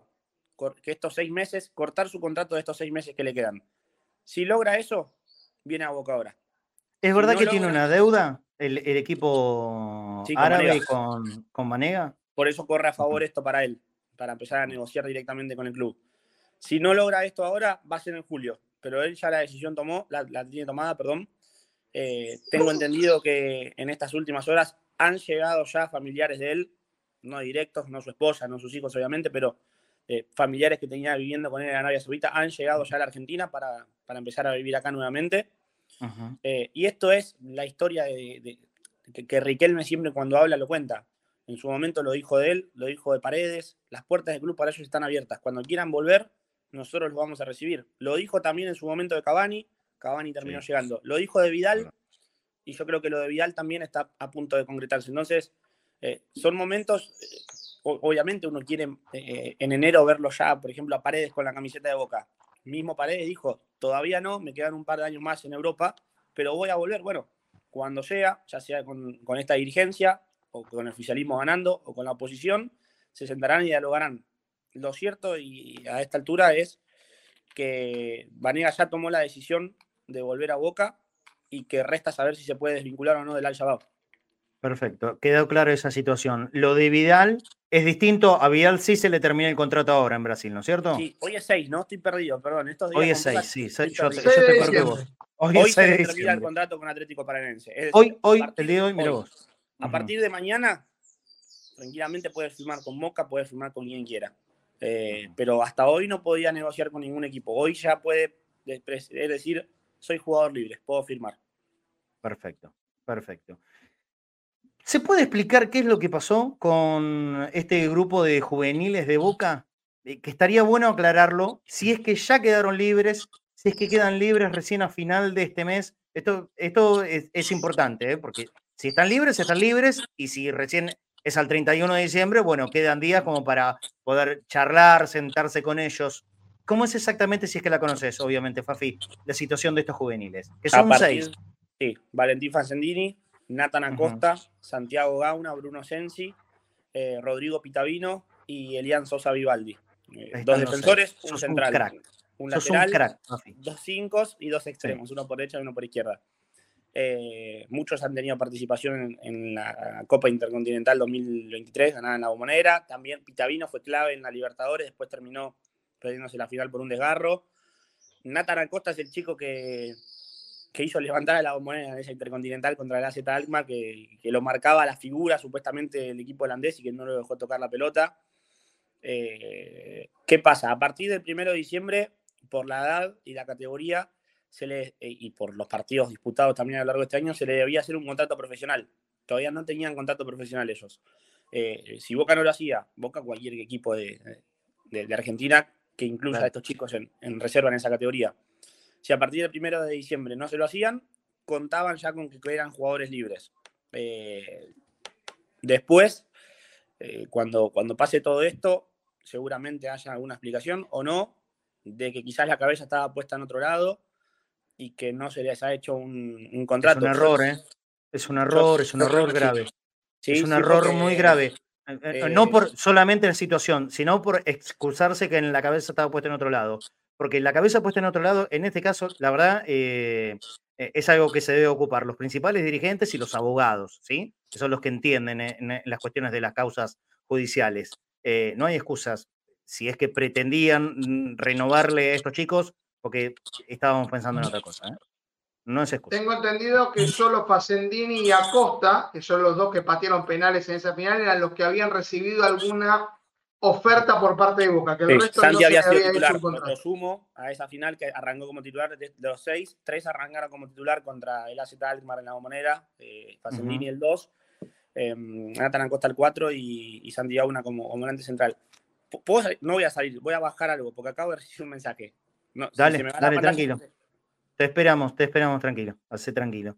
Eh, yo, sin haberlo visto. Lo quiero ah, confirmar, eh, porque perdón que interrumpa con esto. Dale. No sé si, significa algo para Boca, no sé si es verídico, porque solamente recibí un mensaje, tengo que chequearlo. Pero literal me acaba de llegar un mensaje que decía: Diego Martínez acaba de presentar su renuncia. Upa, upa. Vuelvo a decir, es un mensaje que me llegó, tengo que chequearlo. Bien, perfecto. Estemos atentos a esto. No sé si significa algo tampoco, pero para marcar. Y para mí es una, es, una puerta grande, ¿no? Que se abra.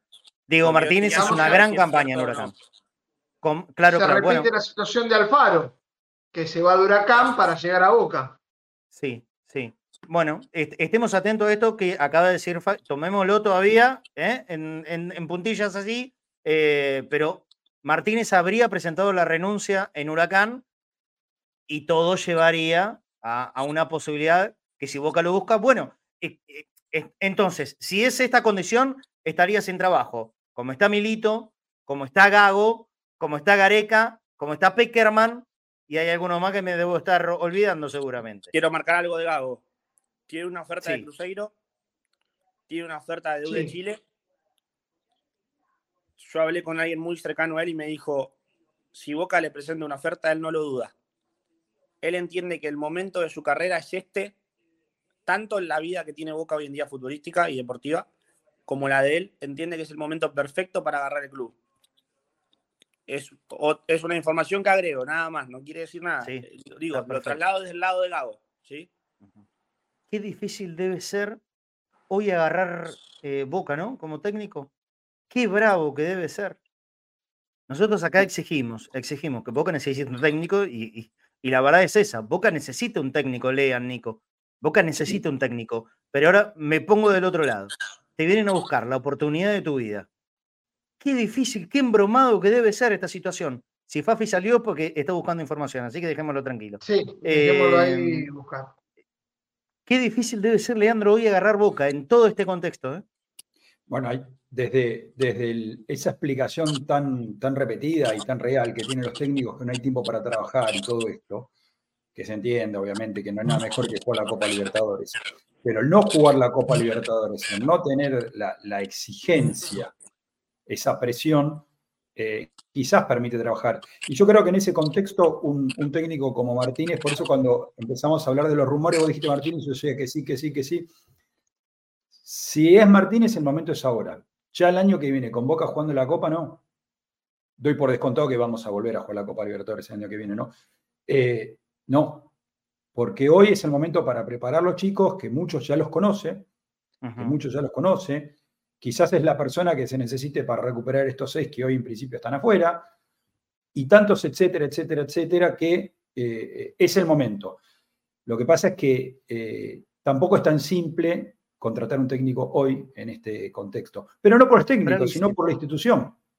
Porque es una decisión. Está bravísimo todo. Eh, Fafi, vos que conocés mucho del tema de, las inferiores, Diego Martínez, em, ¿hasta qué año trabajó eh, con, los juveniles de Boca? Ay, se quedó, se quedó congelado. Pensé que estaba, que estaba en vivo, se quedó congelado. Ok, bueno, cuando vuelva se, lo pregunto, pero sí, sabemos que, conoce a, la mayoría de los pibes que hoy están en la primera. Eso, digamos, sería un, paso adelante, si es que es el técnico elegido, eh, que le, creemos que le permitiría trabajar con mayor comodidad porque los pibes lo conocen, él conoce a los pibes. Aunque, bueno, ahora ya no son pibes, son jugadores de primera, ¿no? El tema también ahí hasta, hasta 2015 la situación de Diego Martínez, después se ah, dedica a ser entrenador de Ituzaingó. Bueno, pasaron ocho añitos, ¿eh? no es poco. Pasaron ocho añitos. una vida diferente. Para él y para los pibes, para todos. Eh, bueno, Vamos, vamos a estar atentos. Hoy, hoy el nombre, hoy el nombre aparenta ser Diego Martínez. Veremos si es que se concreta realmente que sea el técnico de Boca. Veremos. A ver, así, a grandes rasgos. ¿Te gusta, Nico? A ver, eh, el estilo de juego de Martínez estaría bastante parecido en cuanto al ir, a ir al frente que estábamos pensando en su momento. Me parece que, mientras estoy tratando también de confirmar la información por otros medios que, que, que tiró Fabi Pérez también, con algunos colegas, pero más allá de eso. Eh, llevando eso, me parece que Boca tiene, tiene asegurado un juego de control de buena posición, pero a veces lo que tienen los equipos de Martínez es que entran en bucle, que no, no, no terminan de concretar lo que generan. Eh, eso, eso como parte negativa, más allá de los eh, yo tengo que decir que Diego Martínez agarró un huracán que iba a la deriva constantemente en descenso y lo dejó en primer lugar de su zona. Y la realidad es que se queda afuera porque hay un pelotazo desde afuera de, un jugador de Platense que le permite llegar a los penales. Pero si es por el juego, me parece a mí que Huracán había hecho, eh, había hecho una mejora inconmensurable. Así que me parece que no es una, no es una mala elección como, como entrenador. Pero por supuesto, ser entrenador de Boca es otra cosa. Eh, tienes otras responsabilidades, eh, otra mirada fija. Y yo pensaba en Gago y cuando me hablaban de que llega Vidal o llega Vanega, no, no veo que justamente te estén, conecten bien esas dos herramientas a la vez teniendo en cuenta lo que uno conoce de Gago en Racing y ciertos jugadores de por qué, las razones por las cuales no, no pudieron ser titulares. Eh, tendría que haber un cambio de actitud constante de Vanega y de Vidal en ese sentido. Eh, vos lo... Ah, perdón, perdón, perdón. Dale, cerra, cerra vos. No, no, no, no, sí, me Marcé. Eh, iba a decir, no, no, iba, una buena opción en la de Martínez. Como ¿Lo, lo, tenés visto? ¿Tenés una opinión sobre Diego Martínez, León? Sí, me gusta, me gusta que aparenta ser simple, que creo que dentro del balurdo que es Boca en general, algo simple suma. Buena, eh, me gusta que es joven, porque eh, cambió el mundo y lamentablemente la, gente de, la generación por encima de la nuestra, lo saco a Nico, hablo tuyo de Marci y yo, que estamos casi en la misma, no le está llegando tan bien a los chicos como, como, en su momento cuando tenían la edad nuestra para con los jugadores. Entonces, de ese lado me parece importante. Ahora, lo insólito es que jugaron Huracán Platense y las dos posibilidades, al menos las más latentes, son, depende si hay o no elecciones, Palermo y, y, Martínez. O sea, justo juegan Huracán y Platense y, y, termina uno sacando al otro por penales. Con lo que importan los penales, o lo que le viene importando a Boca en los últimos años, los penales, las definiciones. Fue todo muy paradójico. Bueno, el mundo de Boca siempre da para, estas cosas. Si viene Martínez, lo digo antes, eh, no, no, me parece una mala decisión, de hecho me parece una decisión razonable, no sé si es la mejor, es razonable. Así como digo esto, dije, también dije en su momento que Teral Miró me parecía inadmisible, eh, hoy digo que Martínez es razonable como, como opción. De hecho, me parece más razonable que Gago, porque no es contexto para mí de seguir trayendo eh, ídolos al club y por eso también digo lo mismo de, Palermo, salvo que venga con una banca muy fuerte de la dirigencia, que no es tan sencillo, al menos si sigue esta por ahora.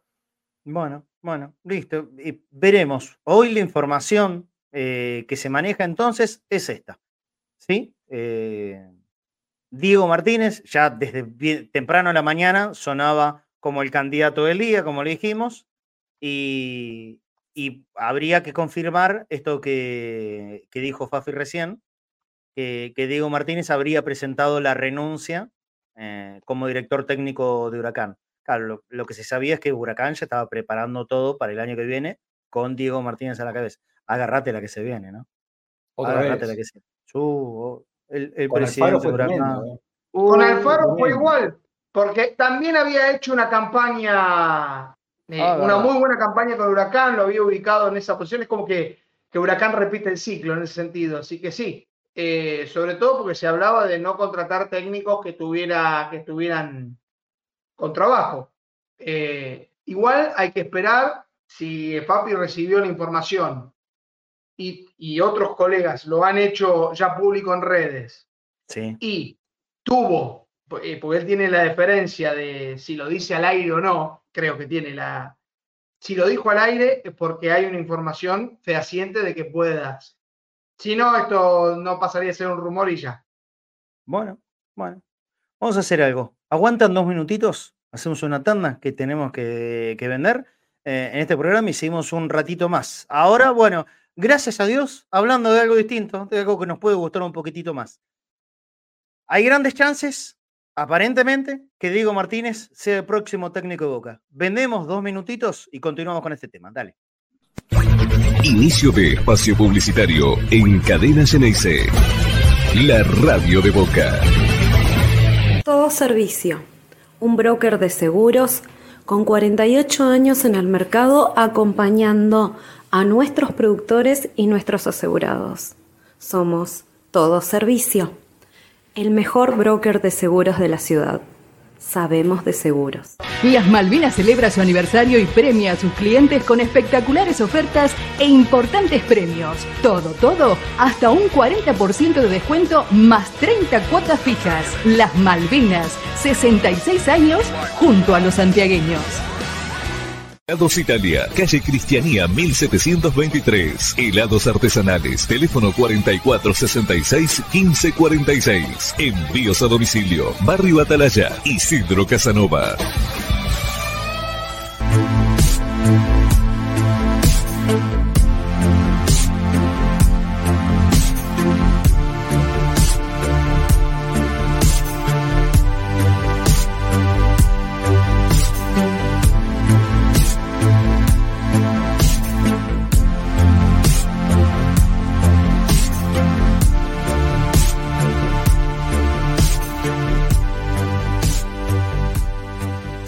Evolución Seguros. Protección personal, familiar y comercial. Soluciones en el momento que las necesitas. Precios y financiación adaptados a tus necesidades. Consulta en www.evolucionseguros.com.ar. Evolución Seguros. De la mano con vos.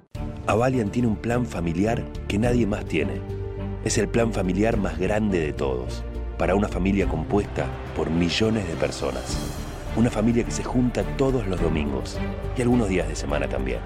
Que juega ríe, canta y festeja unida y que siempre está presente cuando más se la necesita. Igual que Avalian.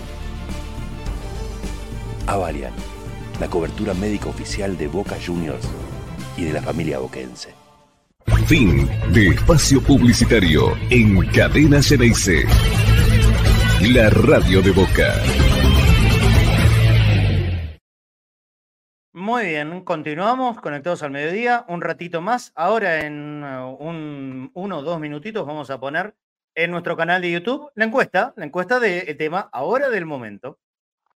Hay un juez que aceptó la causa, todavía está por determinar la Cámara si, retoma eh, la, situación procesal judicial de Boca sobre las irregularidades en el patrón, la, la doctora, la jueza Abrevaya, pero en principio, el juez que fue sorteado hoy tomó esta causa. Hay que resolverlo todavía. No está, pero ahora, en este minuto por lo menos, el tema es el DT de Boca. ¿Será Diego Martínez? Y ante esta pregunta, te consultamos a vos en nuestro canal de YouTube. Y cuando me llegue el control, le, le, damos el vía libre para las opiniones de ustedes. ¿Te gusta Diego Martínez como DT de Boca? No como DT, ¿eh? sino como DT de Boca. Porque evidentemente buen trabajo hizo. Hizo un buen trabajo en Tigre, hizo un buen trabajo en Huracán. Pero, pero Boca es otra historia. Y lo tenemos en claro todos eso. Diego Martínez, DT de Boca. ¿Te gusta? Si ya no está puesto, en, un minutito nomás ya, ya lo pondremos al aire y ahí ustedes pueden dejar la, opinión. Eh, me acabo de llegar mensaje. ¿Me dejan 22 segundos para escucharlo? ¿Puede ser? Porque por ahí es algo importante. Seguimos, Nico, y hay que despedirlo a Leandro. Sí, lo primero que vamos a hacer es despedir a Leandro, que dentro de. Ya, ya, cumplió la función para mí de aclarar todas las situaciones que se pueden dar de boca. La última información, por supuesto, es la del el juez Font, quien va a tomar la, la causa. Y posteriormente habría que preguntar si la sala E de la Cámara Civil, integrada por José Benito Fajre, Ricardo Rossi y Marisa Sorini, analizan si Font es el que se va a hacer cargo de esta causa o si vuelve a la jueza Brevalla, que es la, que, la del juzgado número 11 que impuso la, eh, la eh, pospuso las elecciones de Boca. Quería hablar correctamente con el, con el concepto. Eh, gracias, como siempre, Leandro, por, tu, participación. Quedé afuera. Ahí está, ahí, está, ahí volví. Eh, no, de nada, ahora hay que esperar. La jueza seguramente eh, cuando rechazó la recusación hizo el informe, uy, si la memoria no me falla, creo que es del artículo 22 del Código Procesal, si me equivoqué, perdón, pero me parece que es el 22. Y ahora la Cámara Civil debe decidir en manos de quién queda la causa, pero además también tiene que decidir la apelación de Boca porque por más de que la, causa cambie o no de juez, la resolución anterior es válida, hasta tanto no sea revocada por otro juez, en este caso por la Cámara. Así que esperemos, son dos cosas lindas e interesantes que tiene que resolver la sala E. Veremos el, qué nos depara el destino. Recordemos, quién lleva la causa, si, se ratifica a, la jueza recusada o, cae en manos del sorteado doctor Font, o el otro tema puntual es si se admite o no la apelación de Boca. Las apelaciones en cautelares son con efecto diferido, así que muchachos, sigue plenamente vigente la suspensión de la, de la convocatoria a elecciones.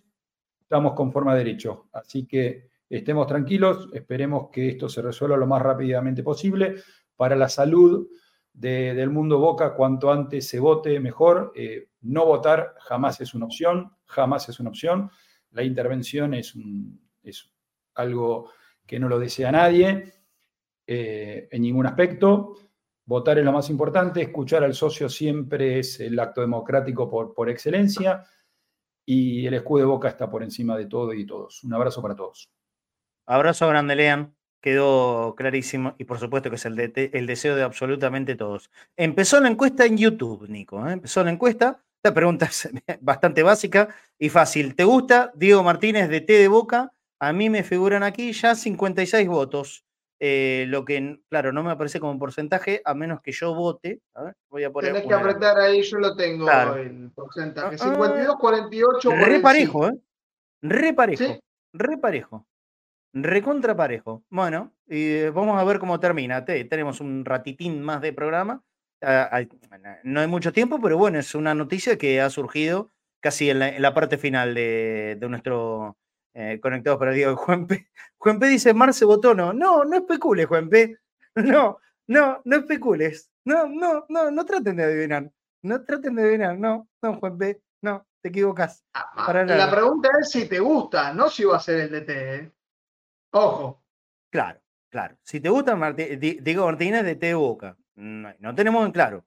Este, la, información por ahora está en una gran nebulosa, pero bueno, a ver, hay, algo que está diciendo que mm, Diego Martínez podría haber renunciado a la dirección técnica de Huracán. Si renuncia, una cosa lleva a la otra, entonces así, todo tiene que ver con todo. El rumor fuerte hoy a la mañana de Diego Martínez, que podría ser el técnico, y, y pasando el mediodía se da esto, bueno, por eso, como decía el gran Pancho Ibáñez, ¿no? Todo tiene que ver con todo. Veremos, veremos qué es lo que pasa. La pregunta es si te gusta como de de boca, no como de té, como de té de boca, ¿eh? que hay que tener una característica eh, especial. Pero también esa es otra gran pregunta. ¿Cuál es la característica de té que necesitamos? Y hoy cada vez más, más compleja es la característica, me parece, porque tenés que tener de todo para ser técnico de Boca. Por sobre todas las cosas, una cabeza de hierro, me parece. Una cabeza de hierro para no, para no desenfocarte de lo importante, para no entrar en esto, para entrar en otro. Hoy vivir el mundo Boca del día a día y, de adentro o de cerca es lo más cercano a una locura, ¿eh? una locura total. Y nosotros que estamos de costado, entramos muchas veces en esa locura. Esta es la verdad. Esta es la verdad. Cínico. Lo que hay que tener en cuenta es que no es un técnico al cual le veas muchos empates. Normalmente o gana o pierde. Tiene más victorias que derrotas, pero no es un técnico en el cual eh, lo vayas a ver a medias tintas. ¿Tenés datos totales de Diego Martínez como, como técnico de primera? Tanto en Tigre como, en Huracán. Bueno, como técnico de primera hay que decir que arrancó en Godoy Cruz y no fue una buena experiencia esa de Godoy Cruz, no ganó ninguno de sus nueve partidos. Eh, venía de dirigir a estudiantes de Buenos Aires, al cual le iba, había ido muy bien, el mejor equipo al que le fue en ese momento era el Estudiantes de Buenos Aires, tanto en la primera metropolitana como en ese momento la primera nacional. Después agarra Tigre, es lo que todos conocemos, lo agarra en, en la primera nacional, después de haber descendido con Gorosito, logra el ascenso ganando, logra ganar, con de los 33 partidos ganó 18, empató 9 y perdió 6. Después ya en primera división, eh, eh, de 46 partidos, ganó 17, empató 17 y perdió 12. Y la última 2023, que es la que no le había ido tan bien, 8 derrotas, 9 empates, 9, 8 victorias, 9 empates, 9 derrotas, digo bien, completando 110 partidos, 44 victorias, 38 empates y 28 derrotas. Agarra Huracán, hay que tener en cuenta que cuando, lo, ah, cuando toma Huracán, Huracán venía de 3 derrotas consecutivas y 11 partidos sin ganar, había tenido la etapa de batalla que no había sido muy buena y estaba camino al descenso. No había forma de que, se levantara. Es cierto que con la, cuando se saca un, un descenso más, tiene un poquito más de oportunidad, pero realiza una campaña en esta, entre la Liga Profesional de Fútbol y la Copa de la Liga de 23 partidos con 12 victorias, 3 empates y 8 derrotas. ¿A qué voy? Eh, con Diego Martínez no hay medias tintas. O le va excelente o el equipo no le va bien en general el partido. Cuando desarrolla un partido no siempre trata de controlarlo. No significa que, le, lo, que lo pueda hacer, pero la intención siempre va por ese, por ese lado. Estamos hablando de un equipo que tiene eh, siempre mayor diferencia de goles. Convirtió 148 y recibió 103 en Tigre y convirtió 29 en Huracán y recibió 20 si bien el número de goles que recibe es alto, es más alto aún el número de goles que convierte. De manera que nos vamos a encontrar, si piensan que con Martínez va a haber partidos aburridos, no, no es la característica que tiene el técnico que sondean para que pueda ser el entrenador de Boca. Bueno, ¿qué crees que te diga? En, estos tiempos en los que no estoy tan pedigüeño que digamos, con, no volarme demasiado en un partido de Boca me vendría bárbaro. Los primeros 100 votos de esta encuesta que acabamos de hacer, 101 en este momento, la pregunta en YouTube, ¿eh? en nuestro canal de YouTube, a los que invitamos, como, como siempre estamos haciendo, últimos días de la app y de la web, ultimísimos días de la app y de la web de cadena. La web en, en, en el modo radio, en, formato de audios, va a seguir, va a continuar la web de Cadena Ceneice, pero solamente con notas, eh, tanto de noticias como de opinión, eh, como, como siempre se hace, pero no se va a poder escuchar más los programas de cadena por la web y la, y la app va a dejar de existir. Así que, bueno, le pedimos nuevamente que se vengan para el canal de YouTube de Cadena Ceneice eh, bueno, para el final del programa les voy a contar algunas cosas. Pero la encuesta, la encuesta ahora, con los primeros 105 votos, está de la siguiente manera. ¿Te gusta Diego Martínez de Te Boca? Sí, 59%, no, 41%. Va sacando una pequeña ventajita el sí para, para Diego Martínez. Estamos haciendo una gran especulación ante este nombre que, repito, hoy está en el candelero. Y voy a explicar otra vez, ya lo hice el otro día, por qué no lo pongo entre, entre listas de potenciales técnicos de Boca a Martín Palermo. Simple, porque esto es muy claro. Martín Palermo es el candidato ya puesto y elegido por la fórmula de oposición. Está clarísimo que si eh, en las elecciones ganaran Ibarra Macri, el técnico Boca es Palermo. A partir de ese momento opinaremos de Palermo si es que llegan a, ganar las elecciones. Pero hoy es una gran incógnita la fecha de, elecciones, entonces la obligación es, con esta gestión, que sabemos que está y que va a continuar de no haber elecciones próximamente, entonces, como hay que resolver un técnico, por eso hacemos la pregunta con los candidatos, excluyendo el nombre de, de Martín Palermo. ¿Está claro? ¿Por qué? Si hubiera fecha de elecciones, lo incluiríamos, por supuesto que también lo incluiríamos a Palermo, pero hoy no hay fecha de elecciones, entonces, como no hay fecha de elecciones, va a haber continuidad de esta comisión directiva. ¿De acuerdo? Es por esa la, razón que se elige. Eh, don Dedo, levanta el dedito. Dos, tres, cuatro, cinco. Ahí va, levanté los cinco. Eh, quiero dar esta información porque es importante. Eh, consultando con gente allegada a Huracán, dice que va a haber una reunión entre hoy y mañana entre Martínez, Vega y la cúpula dirigencial, eh, supuestamente para delinear el 2024. para eso iban a hacer esas reuniones. Hoy por hoy no hay información oficial de ningún tipo de que Diego Martínez haya renunciado, pero sí va a haber reuniones para, eh, con la comisión directiva hoy y mañana para definir el futuro de Martínez en Huracán. Supuestamente la vuelta de entrenamientos para el Globito es el 3 de enero. Así que entre hoy y mañana estarían definiendo si Diego Martínez continúa como entrenador de Huracán o no. Ok, bueno, atento. Nosotros no dijimos que Martínez sea el técnico de Boca. Estamos manejándolo con una especulación, un mensaje que le llegó a Fafi, que él lo aclaró, había que chequearlo, que Diego Martínez eh, podría haber renunciado a la dirección técnica de Huracán. Esto en nebulosa. Simplemente estamos especulando y también para poder hablar un poquitito de fútbol, ¿viste? Nada más, ni más ni menos que, por eso. Ha llegado un mensaje a la línea de oyentes, la tenemos abandonada porque hace varios días que nos hacemos entrebosteros. Vamos a ver si este viernes feriado hacemos o, lo seguimos eh, postergando a nuestro programa que tanto quiero. Eh, eh, la idea es, eh, la idea ah, para entrebosteros es potenciarlos, pero después les voy a contar. Llega un mensaje de Elías, no, no, no deje el apellido Elías, pero sí el número de cruzarme con Marcelo en alguna que otra cancha y formo parte del equipo deportivo de A Todo Boca, son amigos, como relator suplente, bueno, no, no, no, no. Si hay casting de relatores, deseo tener una oportunidad para demostrarlo. Bueno, Elías, si estás escuchando, no, no se descarta nada, amigo. Esta es la verdad, no se descarta nada puede llegar a haber un casting de redactores. Puede ser posible. Puede ser posible. La verdad es que mm, eh, cada vez que elegimos un compañero así, eh, eh, casi de, la nada, por circunstancia. Por ejemplo, Mechi llegó a, cadena por haber mandado un mensaje en el chat. Nico llega a cadena por haber participado de uno de esos espacios que hacía la propia Mechi eh, durante la época del Mundial, el mundial de Fútbol. Eh, y así muchos, Nacho, Nachito, Dania, también mandando mensaje por, eh, por mail. muchas veces ha, pasado de la gente que hoy trabaja muy activamente en, en cadenas NIC de la nada. esta posibilidad de Elías de, de hacer un casting de relatores está. Está, no lo descarto en absoluto. Tampoco te, te prometo ni a vos ni a nadie que, que, la vaya a hacer.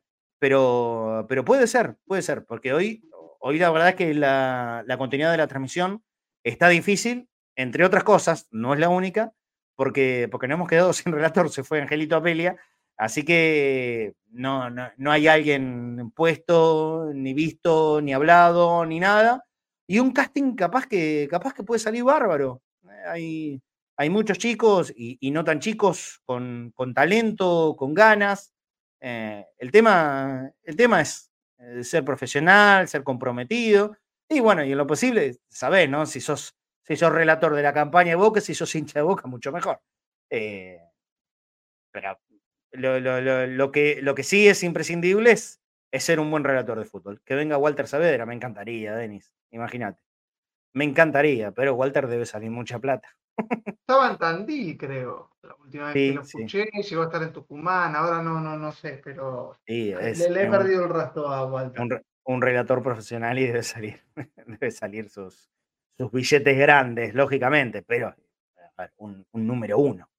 Un número uno. Walter Saavedra es realmente un número uno de, de, los relatores como ya quedan muy pocos.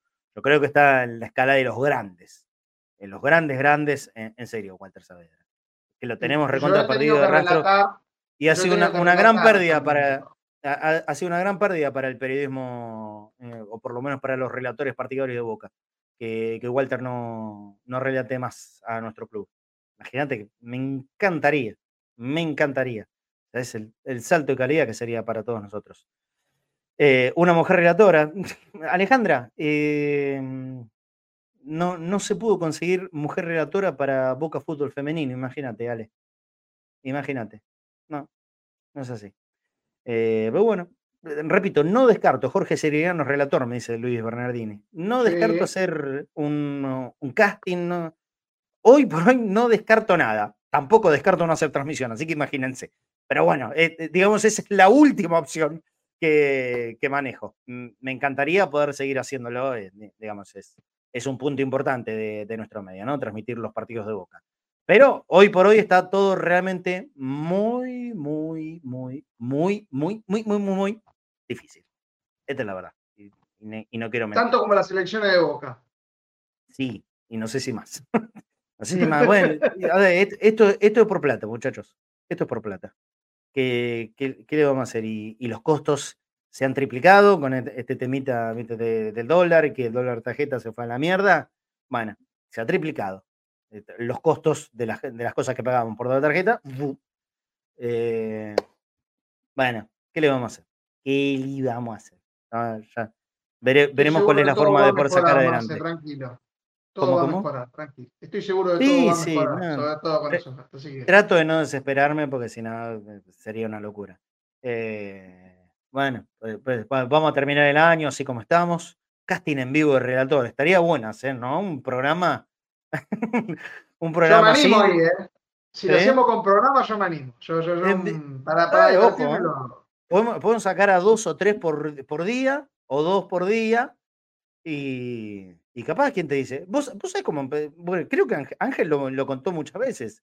Em, Ángel era parte del staff periodístico de Punto Boca, de programa Punto Boca, de, de Gonza Mejido, eh, donde han salido también muchos compañeros nuestros. Por ejemplo, Facu em, era parte del staff periodístico y, y, llegó a cadena en los recontra inicios de cadena, siendo el locutor de la grilla cuando no existía nada audiovisual era el locutor de la grilla de, la programación del día. Lo poníamos al aire en, la app o en, Twitter para, contarle a la gente cuál era la grilla del día y el, locutor de eso era, era Angelito, grabaciones de WhatsApp.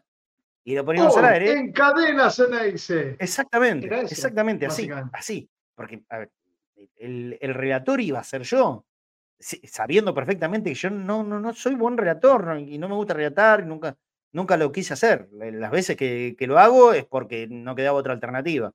Eh, entonces, cuando lo escuché, escuché el, tono de voz, el ritmo de nada, bueno, pará, llamemos, te pide. este pide bueno y quedó, así de una. Nos reunimos un día con, con Ari, creo que estaba Claudio también, sí, los dos, Ari y Claudio, en, un bar. Y no, terminó de sentarse Ángel que le dije, vos sos el redactor. ¿Cómo? Sí, vos, vas a ser redactor de cadena dice. Así fue. No hay nada enroscado acá. Quiero que sepan bien eso. No hay nada enroscado. Es todo mucho más sencillo de lo que muchísima gente se puede imaginar. Pero nada enroscado. No llegó, no, no, no, no apoyó el culo en el asiento y ya le dije, bueno, mira, eh, yo ya te escuché, vos vas a ser redactor. El redactor iba a ser yo, pero vas a ser vos. sí fue. y, no le, y no le quedó opción. Eh, yo puedo redactar, pero de las veces. ¿Cómo? Y así funciona la mayoría de las veces. Yo me acuerdo cuando vos me, dijiste, me escuchaste en ese audio, que creo que había dos o tres trolls de España hablando de Argentina, de lo que lo había Qué loco, me acuerdo. Sí, me acuerdo. Creo que eran dos o tres que se quisieran hacer los pillos, los vivos. Sí, y, y, y Mechi con una paciencia de oro. Pobre Mechi, le mando un beso grande. Eh, y lo manejaba y lo estiraba. Y yo los estaba escuchando y estos hijos de puta le están boludeando. Y Mechi, recontra respetuosa, qué genia, qué genia Mechi. y después me, acuerdo muy bien de eso. tres boludos de España que se quisieran se- hacer los pillos. Mirá. Y bueno, hay mucho de eso. Y de, ¿Querés, pasar de pillo? intervención- ¿Querés pasar de pillo a un argentino? Nosotros, ¿viste? Nosotros bueno, tenemos los más pillos, todos, tenían tres gallegos, querés, a, a querer pasarse de pillo con acá.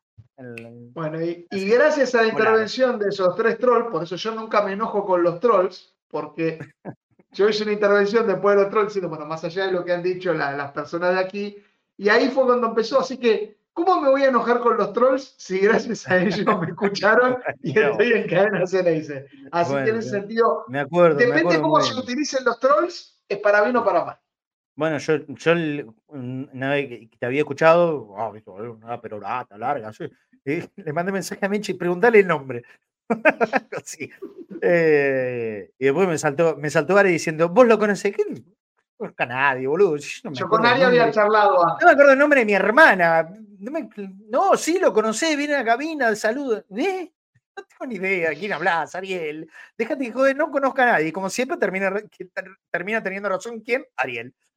sí, lo conocí. Bueno, ahí le tengo que agradecer a Pancho, porque yo era un lector Claro, de cada exacto. cosa que decía que hacía Pancho. Sí, sí, sí, exacto. Eh, de Paoli arrancó por un casting en vivo en Mitre para reemplazar a Fantino. Cuenta muy bien eh, Juan Pablo Andrada.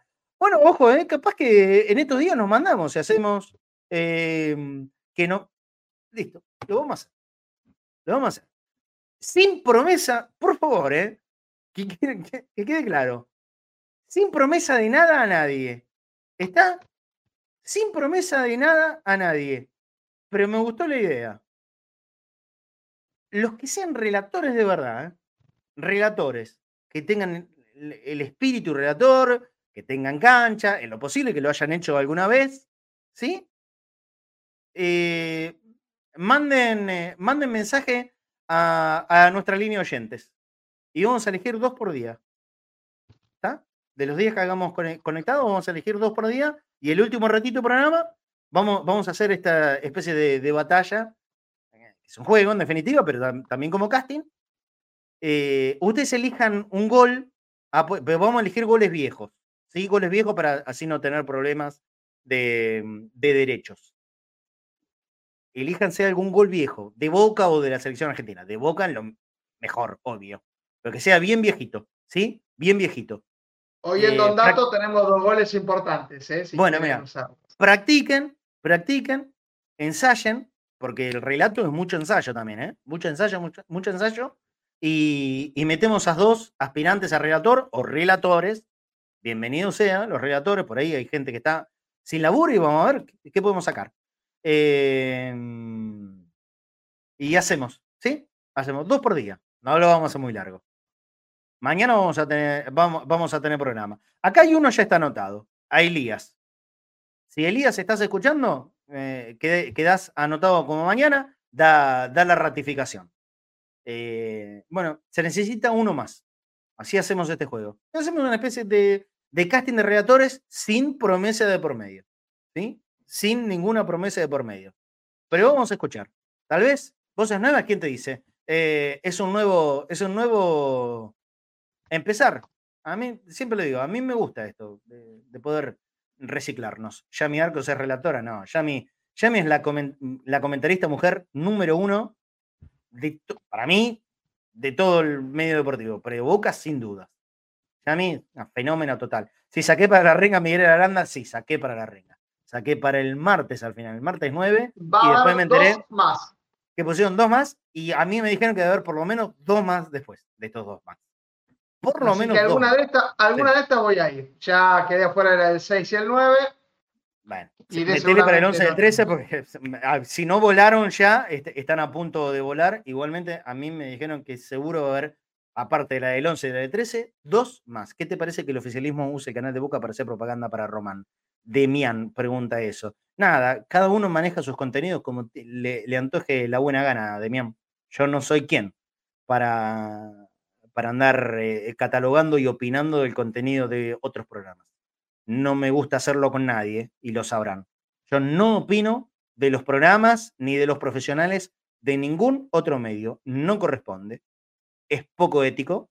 No me gustaría que lo hagan conmigo, entonces yo no lo hago con los demás. Nunca opiné al aire de ningún colega, ni mucho menos de los programas que hacen o donde trabajan.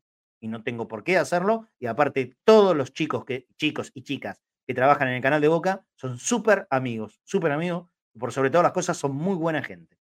Y profesionales, sobre todo. Supuesto. Gente que labura muy bien. Muy buena gente. o sea, no, no tengo nada malo para decir de todos los que trabajan en el canal de Boca, desde primero hasta el último. No tengo absolutísimamente nada más. Em, vamos, don Dato. Vamos, don Dato. Y acá acaba de llegar mensaje, creo que de Jorge. Bueno, mandate un número. A ah, Jorge lo tengo igual, pero mandate un número y tu nombre, Jorge. Dale, así, así lo tenemos anotado. Ya para mañana tenemos, listo, ya está. Para mañana tenemos el primer duelo. Jorge Cerigliano y Elías y los vamos a probar al aire. A ver qué onda. Repito, sin promesa. ¿Sí? Sin promesa de nada. Pero está bueno que la gente también pueda escuchar otras voces. Vamos con Don Dato nomás y, cerramos el programa de hoy. Sí, señor, arrancamos lo que ha ocurrido hoy, 6 de diciembre de 2023. Hay varios últimos partidos, por eso vamos a hacer como resúmenes, porque generalmente se terminaba el año futbolístico y esto hacía que varios jugadores jugaran sus últimos partidos en Boca. Es el caso en 1981 del nacido en Paso de los Libres Corrientes, Osvaldo Salvador Pichi Escudero, quien jugó 41 partidos y convirtió 5 goles en Boca, puntero derecho, eh, jugó por supuesto ese, el Metropolitano 81, con ese que más lo conocen, por eso van a ver sus diferentes goles. Acá el primero de ellos ante Huracán, un 8 de marzo de 1981, después convertiría ante Estudiantes de La Plata en la victoria 2 a 1 allí en 57. Ese es un partido fantasma. Ese contra sí, no, Nico. No hay, no, no hay, una imagen. encontrarlo. Sí. No hay imagen. No hay una imagen.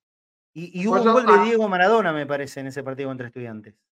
Sí, señor, eso es, correcto. Acá también hubo un gol de Diego, pero acá estamos viendo los goles de Piche Escudero, en este caso en el 4 a 0 de Boca ante San Lorenzo, hubo gol de Maradona de tiro libre, que lo hemos visto en algún momento.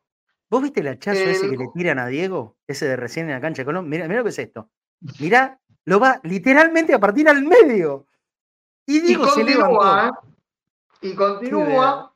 Uno más, el centro, y ahí esperaba el pitch escudero para fusilar al de Colón. Y vamos nuevamente con un gol ante San Lorenzo en la bombonera, esto el domingo 15 de noviembre, ya en el Nacional.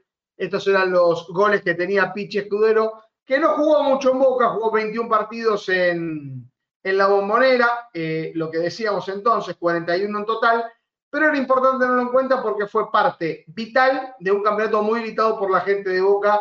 Estamos hablando del, Metropolitano 81. vamos a 1992 y nos vamos a Gualeguaychú, Entre Ríos. Víctor Hugo Marquesini, ya hemos hablado de él. Oh, este es uno de los goles más gritados. Uy, olvídate. de, este casi me caigo del palco por primera vez. Este fue terrible, este partido, siempre recordémoslo, eh, la gente que fue a la cancha lo vio en vivo y se daba en diferido, es decir, este cuando se salía a la cancha todavía, River lo, estaba ganando, ese es el 3 a 3, después vendría el 4 a 3. 103 partidos jugados, 3 goles convertidos. Eh, este estoy tratando de dilucidar de dónde. Eso es la cancha de Racing. Contra Racing. Contra Racing. Este es el primer gol, el 1 a 1, 19 de noviembre del 89. Ese año, cabezazo. Recordemos que Víctor Hugo Marquesini, que jugó 103 partidos y 3 goles convertidos, venía de Ferro y había formado la saga del 89-91 con Juan Simón e incluso llegó a jugar de volante por izquierda con, con Aymar. Y en el 92, y esto me lo dirás vos, Marce, porque yo tanto recuerdo no tengo, es no sé por qué Tavares termina decidiendo a Giuntini en lugar de Marquesini. Para mí la, la dupla Simón-Marquesini funcionaba muy bien. Una decisión técnica. Bueno, no le salió mal, ¿eh? porque Giuntini eh, funcionó muy bien con el maestro. Una decisión técnica. Sí. Había, había, había sido muy raro la decisión de, del CAI Aymar de ponerlo como, eh, como carrilero por izquierda a Víctor Hugo Marquesini. Toda la vida había sido central. ¿sí? Desde cuando jugaba en, el viejo Ferro de Rigol de, la década del 80 y, y Aymar decide ponerlo como carrilero por izquierda. ¿Sabes el quilombo que se armó en ese tiempo? Eh, eh, era el ayudante de campo de Rigol, recordemos. Claro, claro. Bueno, cuando, cuando fue técnico de Boca, hace esta innovación táctica. Uy, un quilombazo. Un quilombazo. Eh, y, después, eh, ya, con el maestro Tavares, termina justamente metiendo un gol, apareciendo, armando una jugada desde la mitad de la cancha y como, y como definidor ahí dentro del área por la izquierda, clavándosela al primer palo de Pacet, en ese 3 a 3 que después fue 4 a 3 del gol de la Torre, donde ahí sí, en serio, estuve a nada de caerme del palco. Mirá que no me importaba, estaba, en un momento de locura, no me importaba si me caía y moría y no me tenía 13 años, si moría, moría feliz, no me importaba nada. Moría feliz. Qué manera de gritar ese gol, Dios mío. Bueno, yo ahora voy a decirte uno de los goles que yo más he gritado, eh, porque estamos hablando del último partido de un cordobés que tuvo su momento de gloria. Estamos hablando de Claudio Edgar Benetti. Jugó su último partido hoy en 1994 el cordobés. Era un Belgrano Boca 3 a 0, pero poco importa. El único gol que convirtió en sus 11 partidos es tal vez el más gritado por mi generación, que es aquel gol que le convierte a San Martín de Tucumán, venía ganando un gol de Solves, y le alcanzaba a Boca para ganar el campeonato de la Apertura 1992, eh, cortando una racha muy larga de campeonatos locales que no se ganaban desde 1981, 11 años. Por lo tanto, estamos allí. Eh, ahí observamos la, la famosa jugada de aquel partido que le permitía 11 partidos, un gol convertido para Claudio Benetti. No queríamos dejar de recordarlo y ahora voy a decir uno, otro. A ver, decirlo, Barces, decime qué pensás de Benetti, así ya lo. No, nada, nada, ¿cómo, ¿cómo vamos a dejar de mencionarlo? Uno de los goles más importantes de toda la historia de nuestro club. Siempre lo, lo, menciono y para mí, para nuestra generación, era la que e, ese gol gritado por todos lados. Como este otro que tuvo, tuvo varios. Eh, es el último partido en el 96 de alguien que nos dejó hace un par de años. Hugo Romeo Guerra, nacido en Canelones, Uruguay. Ahora vamos a ver todos los goles. Le convirtió Huracán de Corrientes. Y el segundo gol es el gol más gritado que, que, se pueda decir de un clásico. 2 eh, a 2, famosa camiseta Topper, ya no era Holland, la camiseta Topper. Hay que recordar de vuelta esa formación que jugó con Navarro Montoya, Vivas Cáceres, Fabri, Pineda, Torresani, Caña, Pompey, La Torre, Rambert y Hugo Romeo Guerra ingresarían Troviani, Cedrés y Carrario, este gol. La nuca.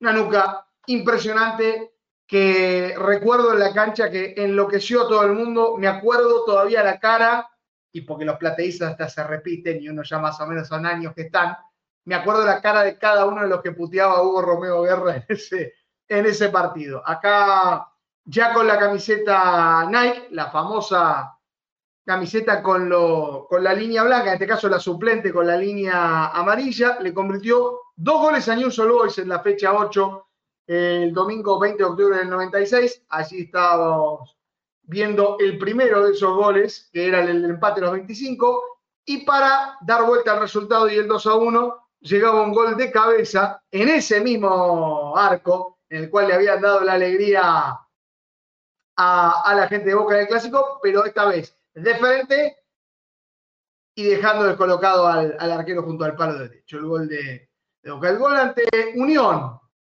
que es el último que convierte, 10 de noviembre del 96, es aquel que con el cual abre el marcador nuevamente de cabeza.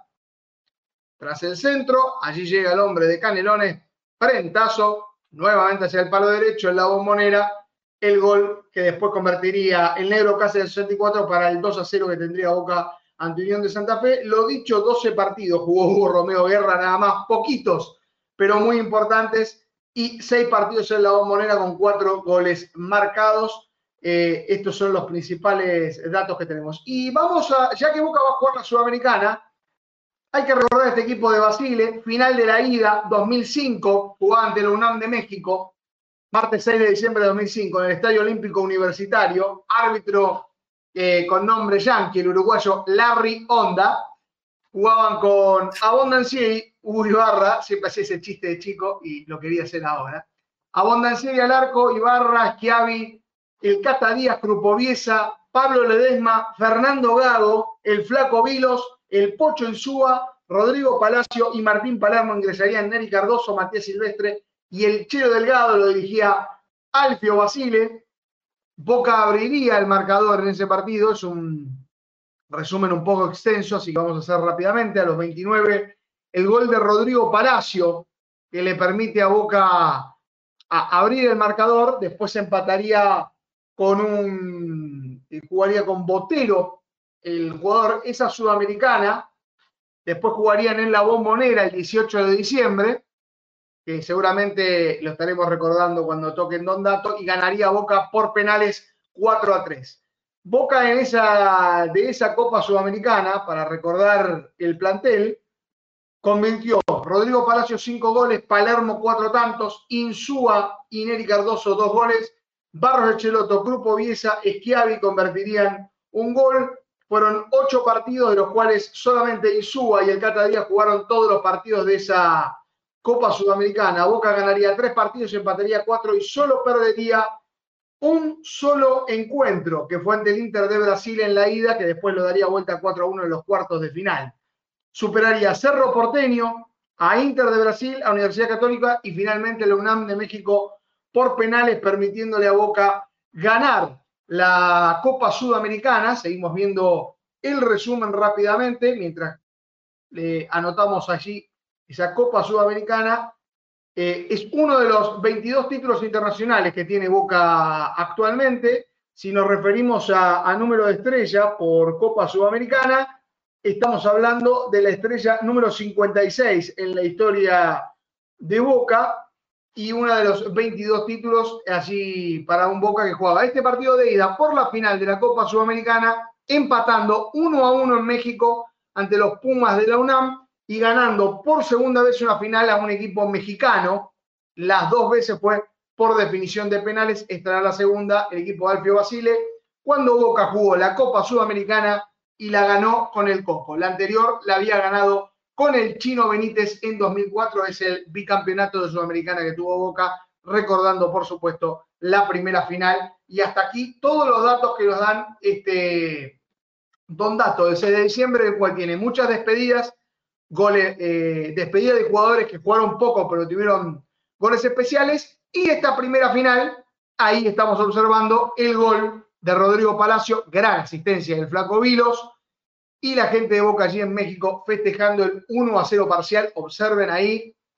Rodrigo Palacio frente al arquero, para mí uno de los mejores delanteros que yo he visto. Y eso que estaba Guillermo también, pero Rodrigo Palacio era impresionante. Fíjense el flaco Vilos, gran contratación que tuvo Boca en ese momento. La para Palacio y define junto a un costado. Nada que hacer para el arquero, en este caso Sergio Bernal para el cual Boca, con esa famosa campera de, del Coco Basile, que la usaba por todos lados, con el amigo Grupo Así Boca empataba uno a uno ese partido, después ganaría esa final de Copa Sudamericana por penales. Marcelo.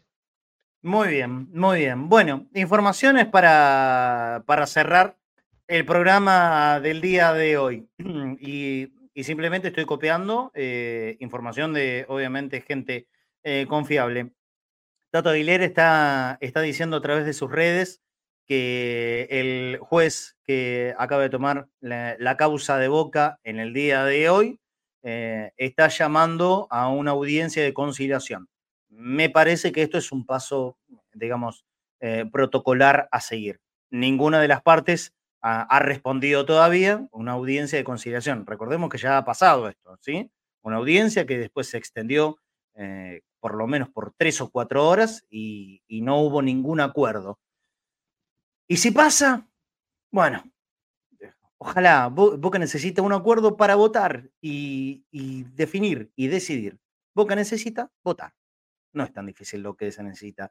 Otra información que está circulando por redes, esto la verdad no, no sé si es verdad o no, em, pero teniendo en cuenta esto, que yo no, lo tengo ni corroborado ni chequeado, hay una información que dice que Mauricio Macri había, habría renunciado, eh, renunciado, perdón, denunciado a, a, ah. Juan Román Riquelme, sí, por instigación a cometer delito.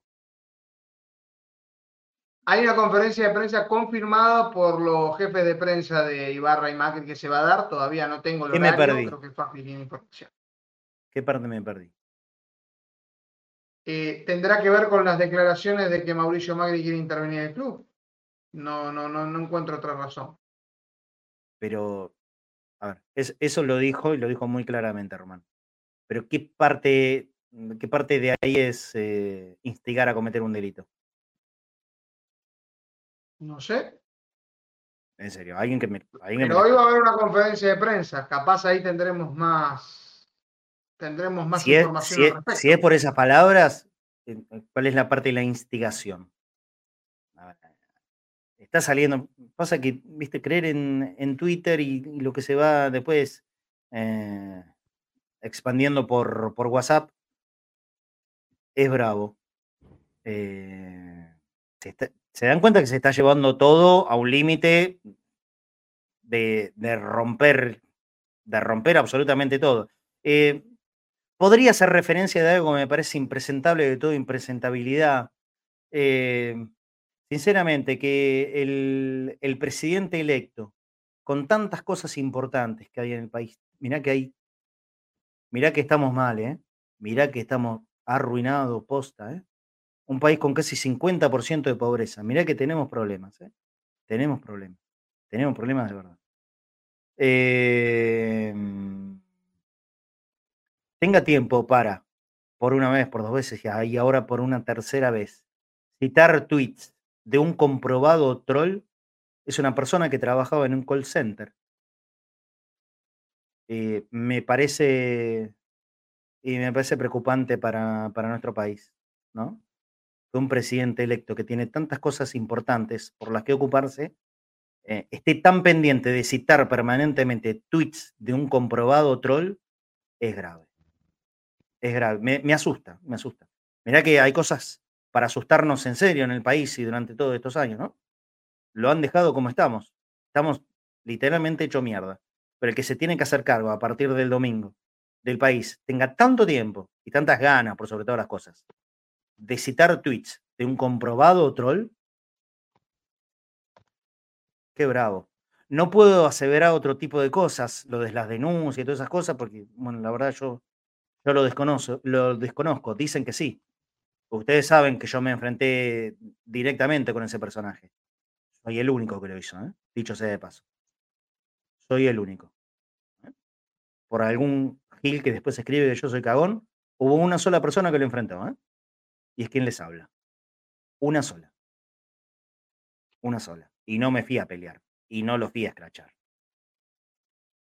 Fui a que, a que pida disculpas.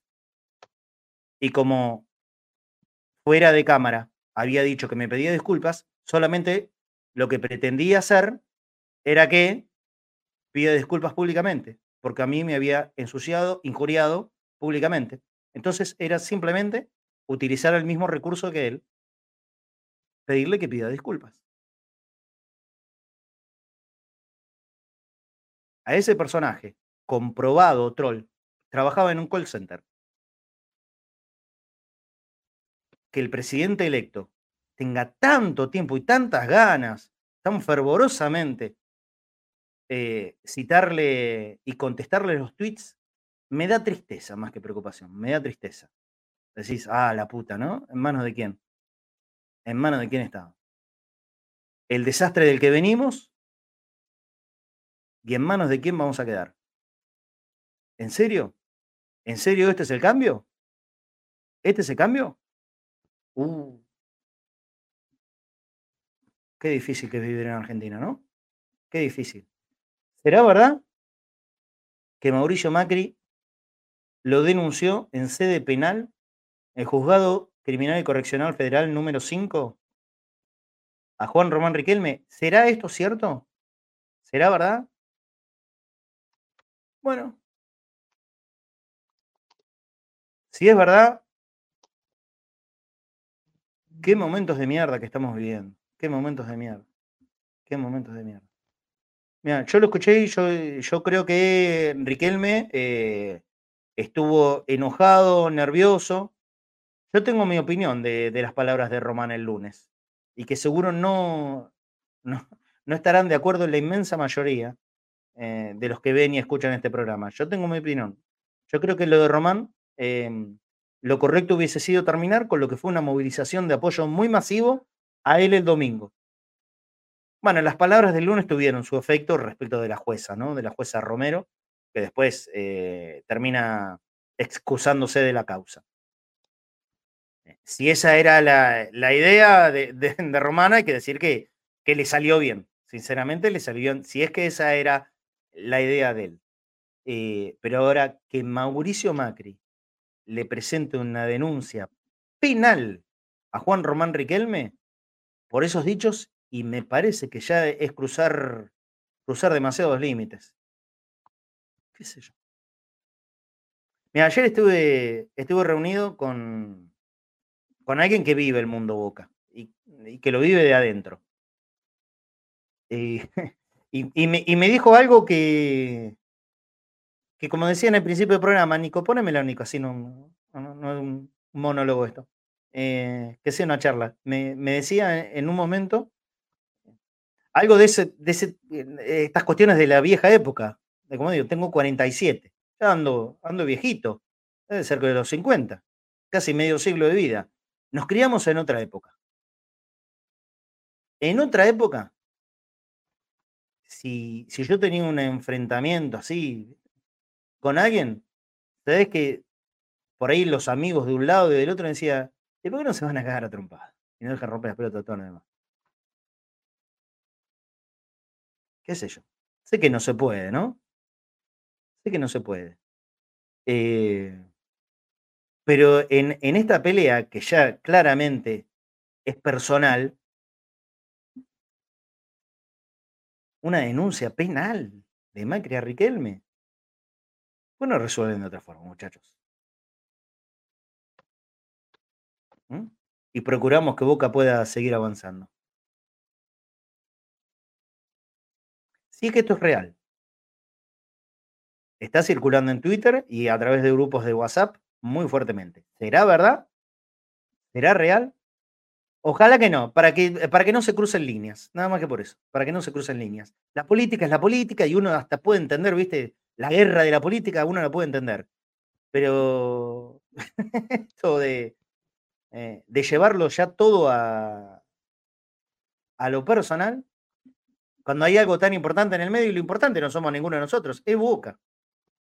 Boca es muy importante para millones de personas en el mundo, en nuestro país es muy importante, es muy importante, es muy importante. Ya somos más los que queremos a Boca que los que no. Dale, aflojemos un poco. A todas las partes, aflojemos un poco. Votemos, votemos de una vez, aflojemos un poco. Ya está, listo. Todos estamos enojados. Todos estamos enojados. Ya está. Muchachos, por favor, ya está. Tómense un vaso de agua calmemos un poco los ánimos. No vamos a votar nunca más. No vamos a votar nunca más. Nadie quiere ser intervenido. Yo sigo pensando que Boca no va a ser intervenido, pero aflojemos un poco. Aflojemos un poco. Porque la cuerda en un momento se rompe y cuando se rompe la cuerda ahí sí que entra cualquier cosa. ¿eh? Entra cualquier cosa. Mirá qué loco y qué paradójico. Y por supuesto que no pretendo decir nada malo con esto pero hoy por hoy los destinos de Boca los va a decidir un juez expuesto públicamente que es muy hincha de River. Muy hincha de River y por ser hincha de River, bueno, tiene, sus bardeos para Boca, como cualquiera de Boca lo puede hacer con River. ¿eh? Eh, cuestión futbolera. Claro. Eh, pero mirá qué loco. Mirá, mirá hasta dónde hemos llegado, que se está, se está determinando el, futuro inmediato, por lo menos, de nuestro club, de la mano de un hincha de River. No está ni bien ni mal, es. Es. ¿Por qué llegamos a esto, no? ¿Por qué carajo llegamos a esto? Y si sacamos la pata del acelerador un poco. Y lo personal es de Macri, me dice Sebastián. Bueno, sí, de quien sea. De quien Estoy pidiendo que saquemos la pata del acelerador, nada más. Estoy pidiendo eso, que saquemos la pata del acelerador todos de todos lados. Macri, Riquelme, vos, yo, todos. Pará, démonos en un momento nos tenemos que dar cuenta que vamos hacia el abismo. Pará, boludo, nos vamos a caer todos. Ya está. Estamos todos enojados, todos nos queremos reventar con todos. Bueno, bueno, pará, pará, sí, listo. Pero reventémonos dentro del ring. Porque fuera del ring es el abismo. ¿Hasta dónde lo queremos llevar a Boca? Paremos un poco, para un poco. Paremos un poco, por favor. Yo que soy un calentón de mierda y que, soy un gritón y me, pongo loco, estoy pidiendo, por favor, reflexión. reflexionemos, pará. Pará un poco. Que lea, a ver, para. Me está pidiendo, ¿qué es esto? Ariel que lee el WhatsApp. Es por un tema nacional la denuncia. Bueno, lo que sea. No tiene que ver con Boca, la denuncia es por un tema nacional. Lo entiendo menos todavía, Ari. Si me lo puedes aclarar antes de terminar el programa, lo entiendo menos como por un tema nacional. Lo entiendo menos si es así, Ari. Si me puedes hacer una pequeña aclaración, o si estás ahí en, en, el, control para salir al aire y, nos puedes ayudar con esto. ¿Cómo por un tema nacional? Eh, perdón, me, tomo este minuto para, para ver si Ari me lo aclara. Si, está, si estás, Ari, si me, estás escuchando, obviamente. Si estás en, casa y, y, podés salir al aire para, aclararlo, yo sé que vos manejás buena información de todo. No, entiendo la parte de tema nacional.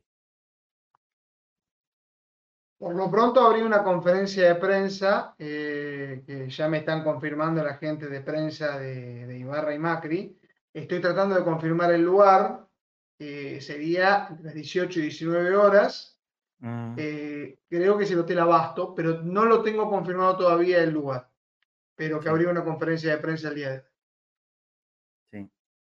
Está en el colectivo. Me dice Ariel que está en el colectivo. Eh, bueno, no entiendo nada, muchachos.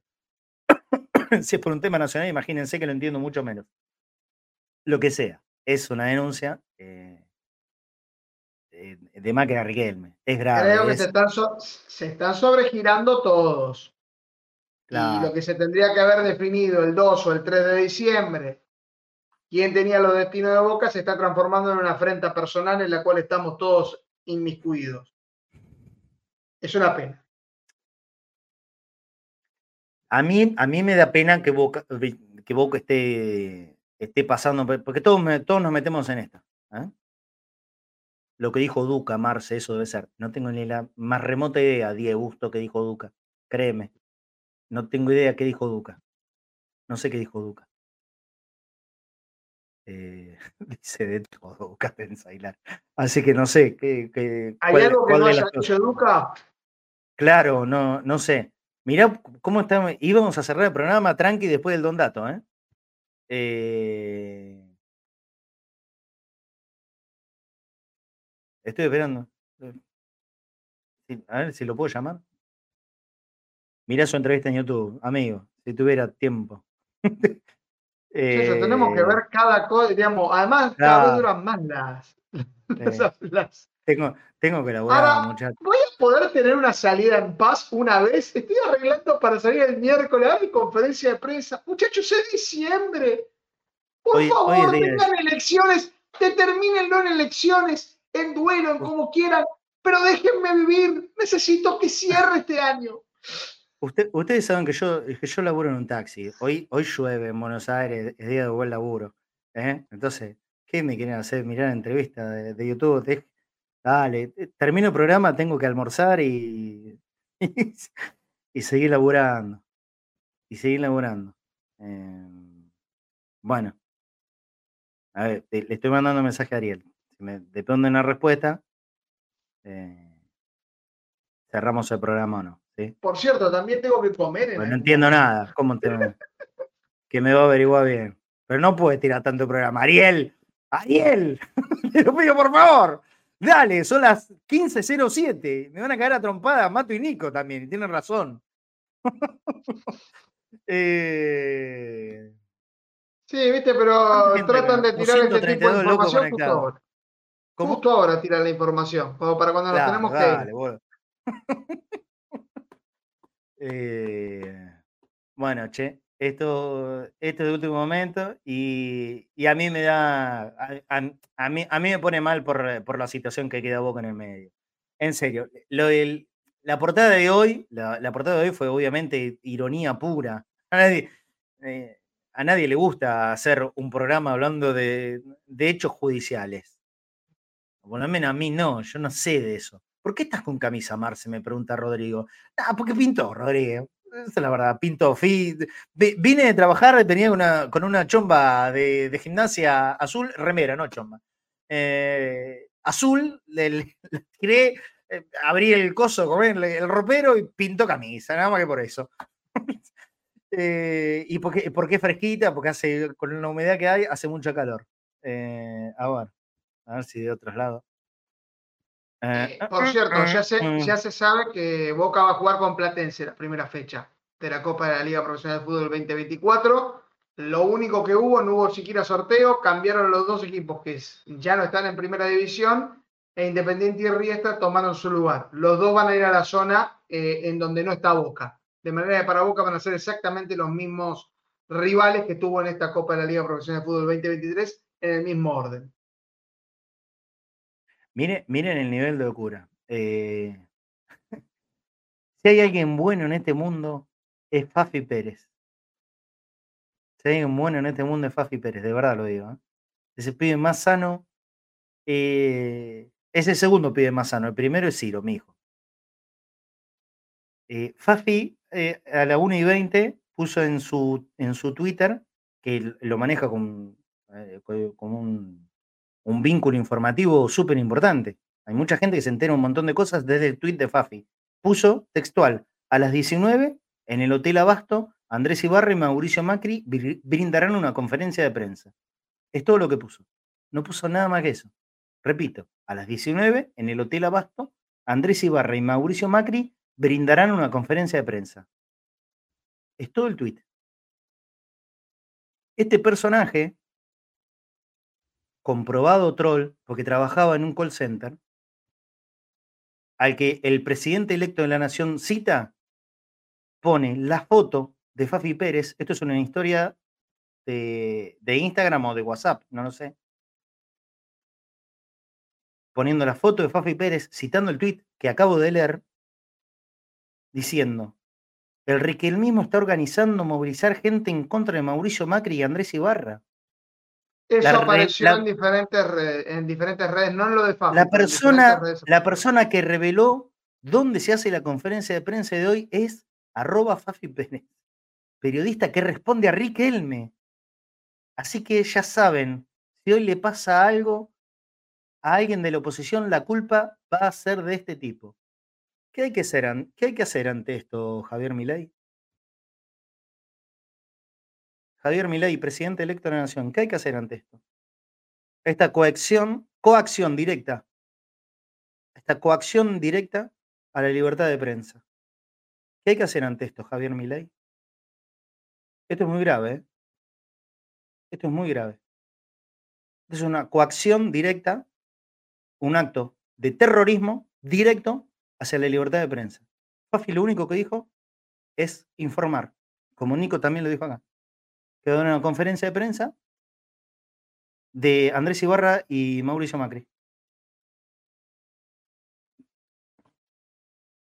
Es grave esto, ¿eh?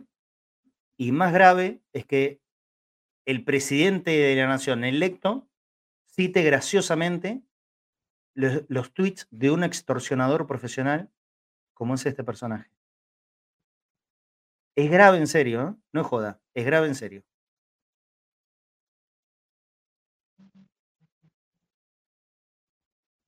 Es grave en serio. Bueno, qué sé yo. Em, efectivamente existe la denuncia.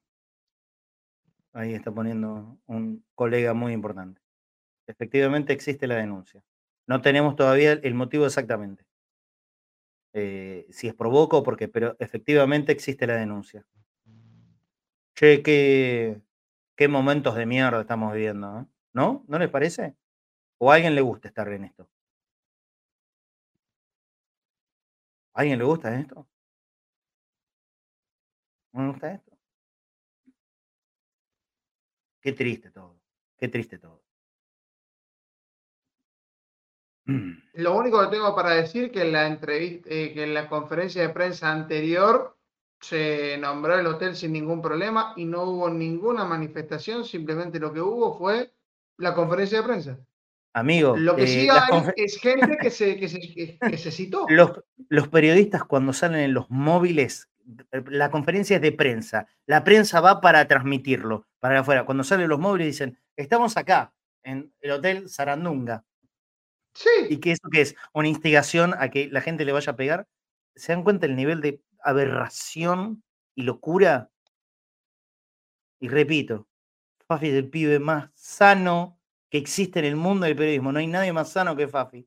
No hay nadie. Es una locura. Es una locura. Es una locura. Eh, bueno, es todo muy triste, viejo. Es todo muy triste. Muy triste. Bueno, seguimos averiguando eh, a raíz de qué exactamente es la denuncia. Supuestamente por, por instigación. Perdón, ¿eh? Tratando de buscar por eso. Yo todavía no, no sé de qué es la denuncia, la estuve tratando de averiguar y no, no, hay, no hay información al respecto. A mí me parece que Mira, ya, Este grupo ya se ha pasado nacional bastante o, o personal o del que carajo sea es, eh, es, es- es- es romper cuerdas. Bueno, esto, eh, esto acaba de salir, que venimos hablando, entonces en, en doble amarilla lo, lo replica eh, la gente de la 12 tuitera. Mauricio Macri denunció penalmente a Juan Román Riquelme. Confirma doble amarilla que la denuncia recayó en el Juzgado Criminal y Correccional Federal 5, la presentación es por el artículo 3 de la ley 23.592 que habla de actos discriminatorios. Eh, el juez Font cerró sus redes sociales tras, tras haber aceptado el caso. Lo bien que hace. Lo bien que hace. Hoy, hoy reflexionaba con amigos también en la mañana, ¿no? Sos juez de la nación. Sos juez de la nación. eh, y tenés redes sociales. Tenés que ser cuidadoso, amigo. Por más que seas hincha de uno y otro. Y viste, hay que ser cuidadoso. No sos una persona más. Sos, un, sos una persona pública. Sos juez. Sos juez. Yo que soy un 12 de copa, no 4, soy 12, soy peor. ¿eh? Eso quiero decir. O 9 de copa, de eso de que, que no entra ni en el juego. Yo soy un 9 de copa y me cuido que pongo, que no pongo en las redes. Yo, imagínate. Pero claro, después, después veo lo que pasa y yo soy un pelotudo. Si no se cuida el presidente electo, me voy, a cuidar, me voy a cuidar yo. Soy un boludo.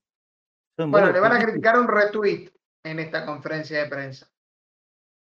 Porque Ah. no solamente tuiteó sobre Riquelme, también tuiteó sobre el candidato a vicepresidente. Mejor dicho, reposteó un tuit. Sencillo, pero nada grave. Puede que también esa conferencia de prensa se hable sobre eso. Bueno, eh, muy, muy triste todo, muy triste, muy triste, muy triste. eh, hay cosas que son inaceptables. En- realmente son una avanzada, en este caso contra la libertad de prensa, es grave. Es una avanzada directa contra la libertad de prensa. Es dar una información simple, común, corriente y recibir un ataque, un escrache de un troll eh, por dar una, una información absolutamente inocua que decir que en tal lugar se va a hacer una conferencia de prensa. Inocuo, inocuo, inocuo.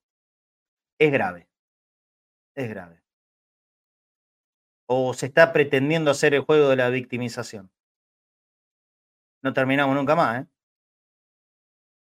Por No lo terminamos pronto, nunca sí es cierto, sí es cierto que en las redes está circulando una, una autoconvocatoria de hinchas, eso es cierto, que lo empezaron a hacer, pero este tweet fue hace 12 Bueno, minutos y la verdad bueno, que es una vergüenza que, que ocurra esto. Pero lo digo, si, eh, si se están mm, autoconvocando hinchas, háganlo, pero no en ese lugar, háganlo en otro lugar. Eh, ¿Quieren, quieren darle un apoyo a Riquelme como hicieron el otro día? Bueno, háganlo en otro, en otro lugar. Evi- eviten el problema, muchachos. Si lo que quieren, si, eh, si en serio lo que quieren es apoyar y no complicar las cosas, autoconvóquense en donde quieran, pero no ahí, porque ahí van a, porque ahí van a complicar las cosas. Ahí lo van a complicar mucho más. Si en serio lo quieren, lo quieren apoyar y, ayudar en esta causa a bueno, eviten el lío. Eviten el lío. Autoconvóquense y vaya un montón de gente, los que quieran. Porque les ama, como dice Paul Stanley. Bueno, pero no en el lugar, no, no a la provocación. No a la provocación, de ningún tipo. hay que ser inteligente también. ¿eh? Si están en una pelea, si están en una lucha, a ver, listo, ok, están en una lucha y todo es absolutamente respetable que la gente quiera expresarse y movilizarse. Absolutamente respetable. Eh, pero no a la provocación. Si donde se juntan y, hay mucha gente, quédense tranquilos que, van, van a ir periodistas y, y se va a saber. Y se va a saber. Pero va a ser una complicación, al pedo, ¿eh? Al pedo. Al pedo. Fíjense, cada uno es responsable de lo que hace también. Cada uno es responsable. A mí de esto no me gusta absolutamente nada. Y me parece que son situaciones que claramente han pasado cualquier tipo de límite. Y mira, Nico, que si hay algo que nosotros podemos decir, eh, no, no sé si golpearse el, pecho, el pecho es, el término correcto. No, señalarlo pero que, pero que lo anticipamos, lo anticipamos. Toda esta situación que hoy se está viviendo desde acá y, a veces eh, tratando de como medio que hincha pelota, que denso, siempre hablando de lo mismo. Bueno, no me equivoqué ni un poquito. Bueno, en realidad sí. Nunca creí que fuera tan grave. Hoy es mucho más grave de todo lo que hubiese pensado. Muchísimo más grave de todo lo que hubiese pensado. Paul Stanley dice el 12, el 12 de banderazo en el Lesama. Bueno, amigo, no me, parece una mala idea la de Paul Stanley. Entonces el 12, el día del hincha de boca. Bueno, qué sé yo, es una forma. Y si alguien quiere ir para, para defender una postura, para defender a Riquelme, lo que quiera, 12 el 12, banderazo em, en el día del hincha de boca, me parece que, es lógico y todo el mundo está en su derecho constitucional, ¿no? De manifestarse sin joder al otro, sin provocar, sin, eh, sin pretender que eso derive en un, en un tema de violencia, que en definitiva lo único que va a hacer es complicar la situación. ¿Y qué queremos? ¿Seguir complicándola o tratar de arreglarlo para el bien de Boca? ¿Viste cuando hay gente que dice, yo pienso en Boca, yo pienso en Boca? Bueno, en esto, en serio, piensan en Boca. ¿Qué queremos? ¿Seguir aumentando el bardo? ¿O poner el freno una vez porque en el medio de todo este quilombo estamos nosotros. Digo, Tito, pero Marce, pero Marce nada. Estoy, estoy diciendo, convóquense en donde quieran, defiendan todos los ideales que quieran defender. Está perfecto. Acompaño a cada uno que quiere defender desde la convicción pura. Lo acompaño, me parece bárbaro, me parece extraordinario. No a la agresión, no a la provocación, porque eso no te lleva a nada bueno. A nada bueno lleva eso. Sí, la manifestación. Yo pienso esto y defiendo esto. Es mi convicción y yo, a ver, en este caso hay dos personajes muy claros en disputa. Y los que quieren ofender a Riquelme defenderán a Riquelme. Está perfecto. No hay ningún problema. Pero el que defiende a Riquelme provocando o generando violencia hacia el otro, la caga. La caga, entendámoslo hay que, hacer, hay que ser adultos en eso también. Hay que ser adultos. No nos podemos manejar como si fuésemos nenes. Y no sé por qué digo eso, porque los pibes son mucho más inteligentes que cualquier tipo de reacción así. Un chico de 10, 12 años no reacciona de esta manera. No reacciona yendo a buscar al otro. La violencia la genera Macri, me dice Gustavo Díaz. No. A ver, Gustavo, Gustavo, si fuese así, si fuese así, que, la, mejor respuesta es ir directa al choque, dale, dale. Me parece que no es muy difícil lo que estoy diciendo, ¿eh?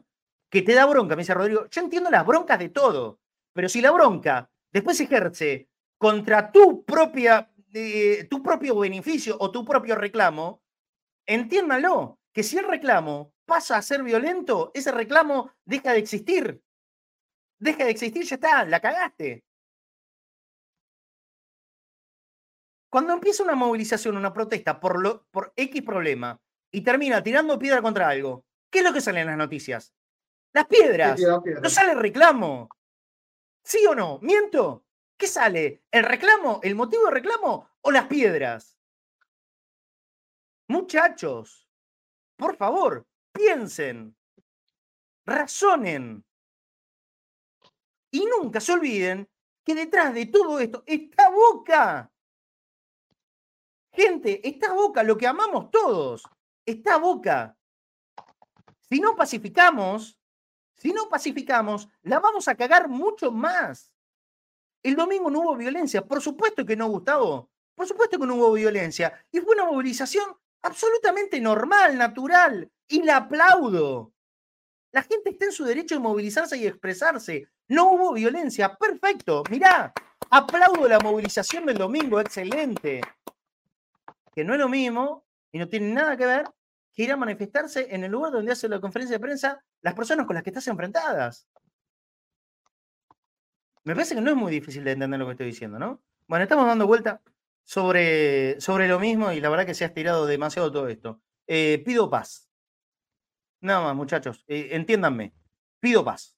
Pido paz. Pido paz para mí, pido paz para Boca. Yo soy de Boca, como todos ustedes, soy socio activo de Boca desde hace mil años, desde que tengo uso de razón. Lo primero que pienso en mi vida es Boca, me duermo pensando en Boca, en a ver cómo hago para continuar con Cadenas en Ace. ¿Qué habla de Boca? Gente, eh, y, todos ustedes seguramente que a su manera y a su forma también, también tienen una vida parecida a la de todos nosotros. Está en el círculo pensando de que, de que sea lo mejor para Boca todo. Esto claramente no lo es.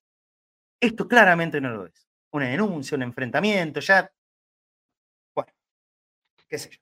Damián dice, Marce, arrancaste el programa, y te, voy a leer para terminar, ¿eh?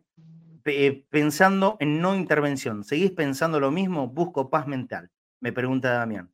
Damián, eh, no es una cuestión de lo que yo piense o deje de pensar. Quiero que esto también se pueda comprender, por favor. No es un pensamiento mío. No hay argumento alguno, no hay, no existe argumento alguno para que se pueda ejecutar una intervención judicial del Club Atlético Boca Juniors. Les pido, por favor, por favor les pido, que en esto se trate de buscar el razonamiento del estrictamente escrito. No existe un solo argumento. De haber un golpe de Estado en boca, de haber un golpe de Estado, que es lo que ustedes pretenden que yo diga, seré el primero en oponerme, venir acá, abrir la computadora dentro de mi casa y exponer a todos y cada uno de los que pase. Pero no hay un solo argumento legal para que esto que ustedes están diciendo, que pretenden que yo diga, pueda ocurrir. ¿Queda claro? No hay uno solo, un solo argumento para que esto pueda ocurrir. No hay nada. Porque es un club que está saneado económicamente e institucionalmente, como lo dijo un abogado como es Leandro Valdés, está a derecho en todo y acató todas y cada una de las órdenes judiciales. Boca está dentro del más absoluto marco del derecho quédense tranquilos. Eso no va a pasar. Preocúpense por todo lo demás, que sí realmente es muy grave. Y acompaño la preocupación de todos. Todo lo demás sí es realmente muy grave.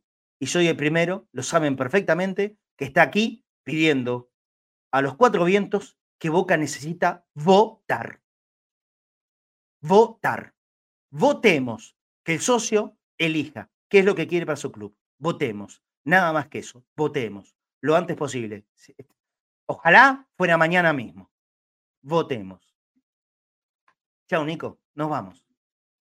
Solo para decir que esta causa la va a llevar adelante el Juzgado Criminal y Correccional Federal número 5 del doctor Manuel de Campos, ya que mencionamos jueces, vamos a ir mencionando. Lo que está seguro es que va a haber una conferencia de prensa. Estoy tratando de confirmar si la locación que se dio va a ser ella, sería a partir de las 18 horas. Estaremos atentos a lo que ocurre. Perfecto. Abrazo, Nico. Mañana nos seguimos. Abrazo grande. Qué locura. Bueno, eh, así terminamos el programa. Gracias por todo. Eh, los que entienden, los que no entienden, los que, comprenden, los que no comprenden. Gracias por estar, gracias por acompañar. Eh, em, y sepan que soy uno más de, de ustedes. Con mi opinión, con mis errores, con mis aciertos, con mis convicciones, pero siempre con mi buena leche. Les mando un abrazo grande a todos. Mañana seguimos. Chao.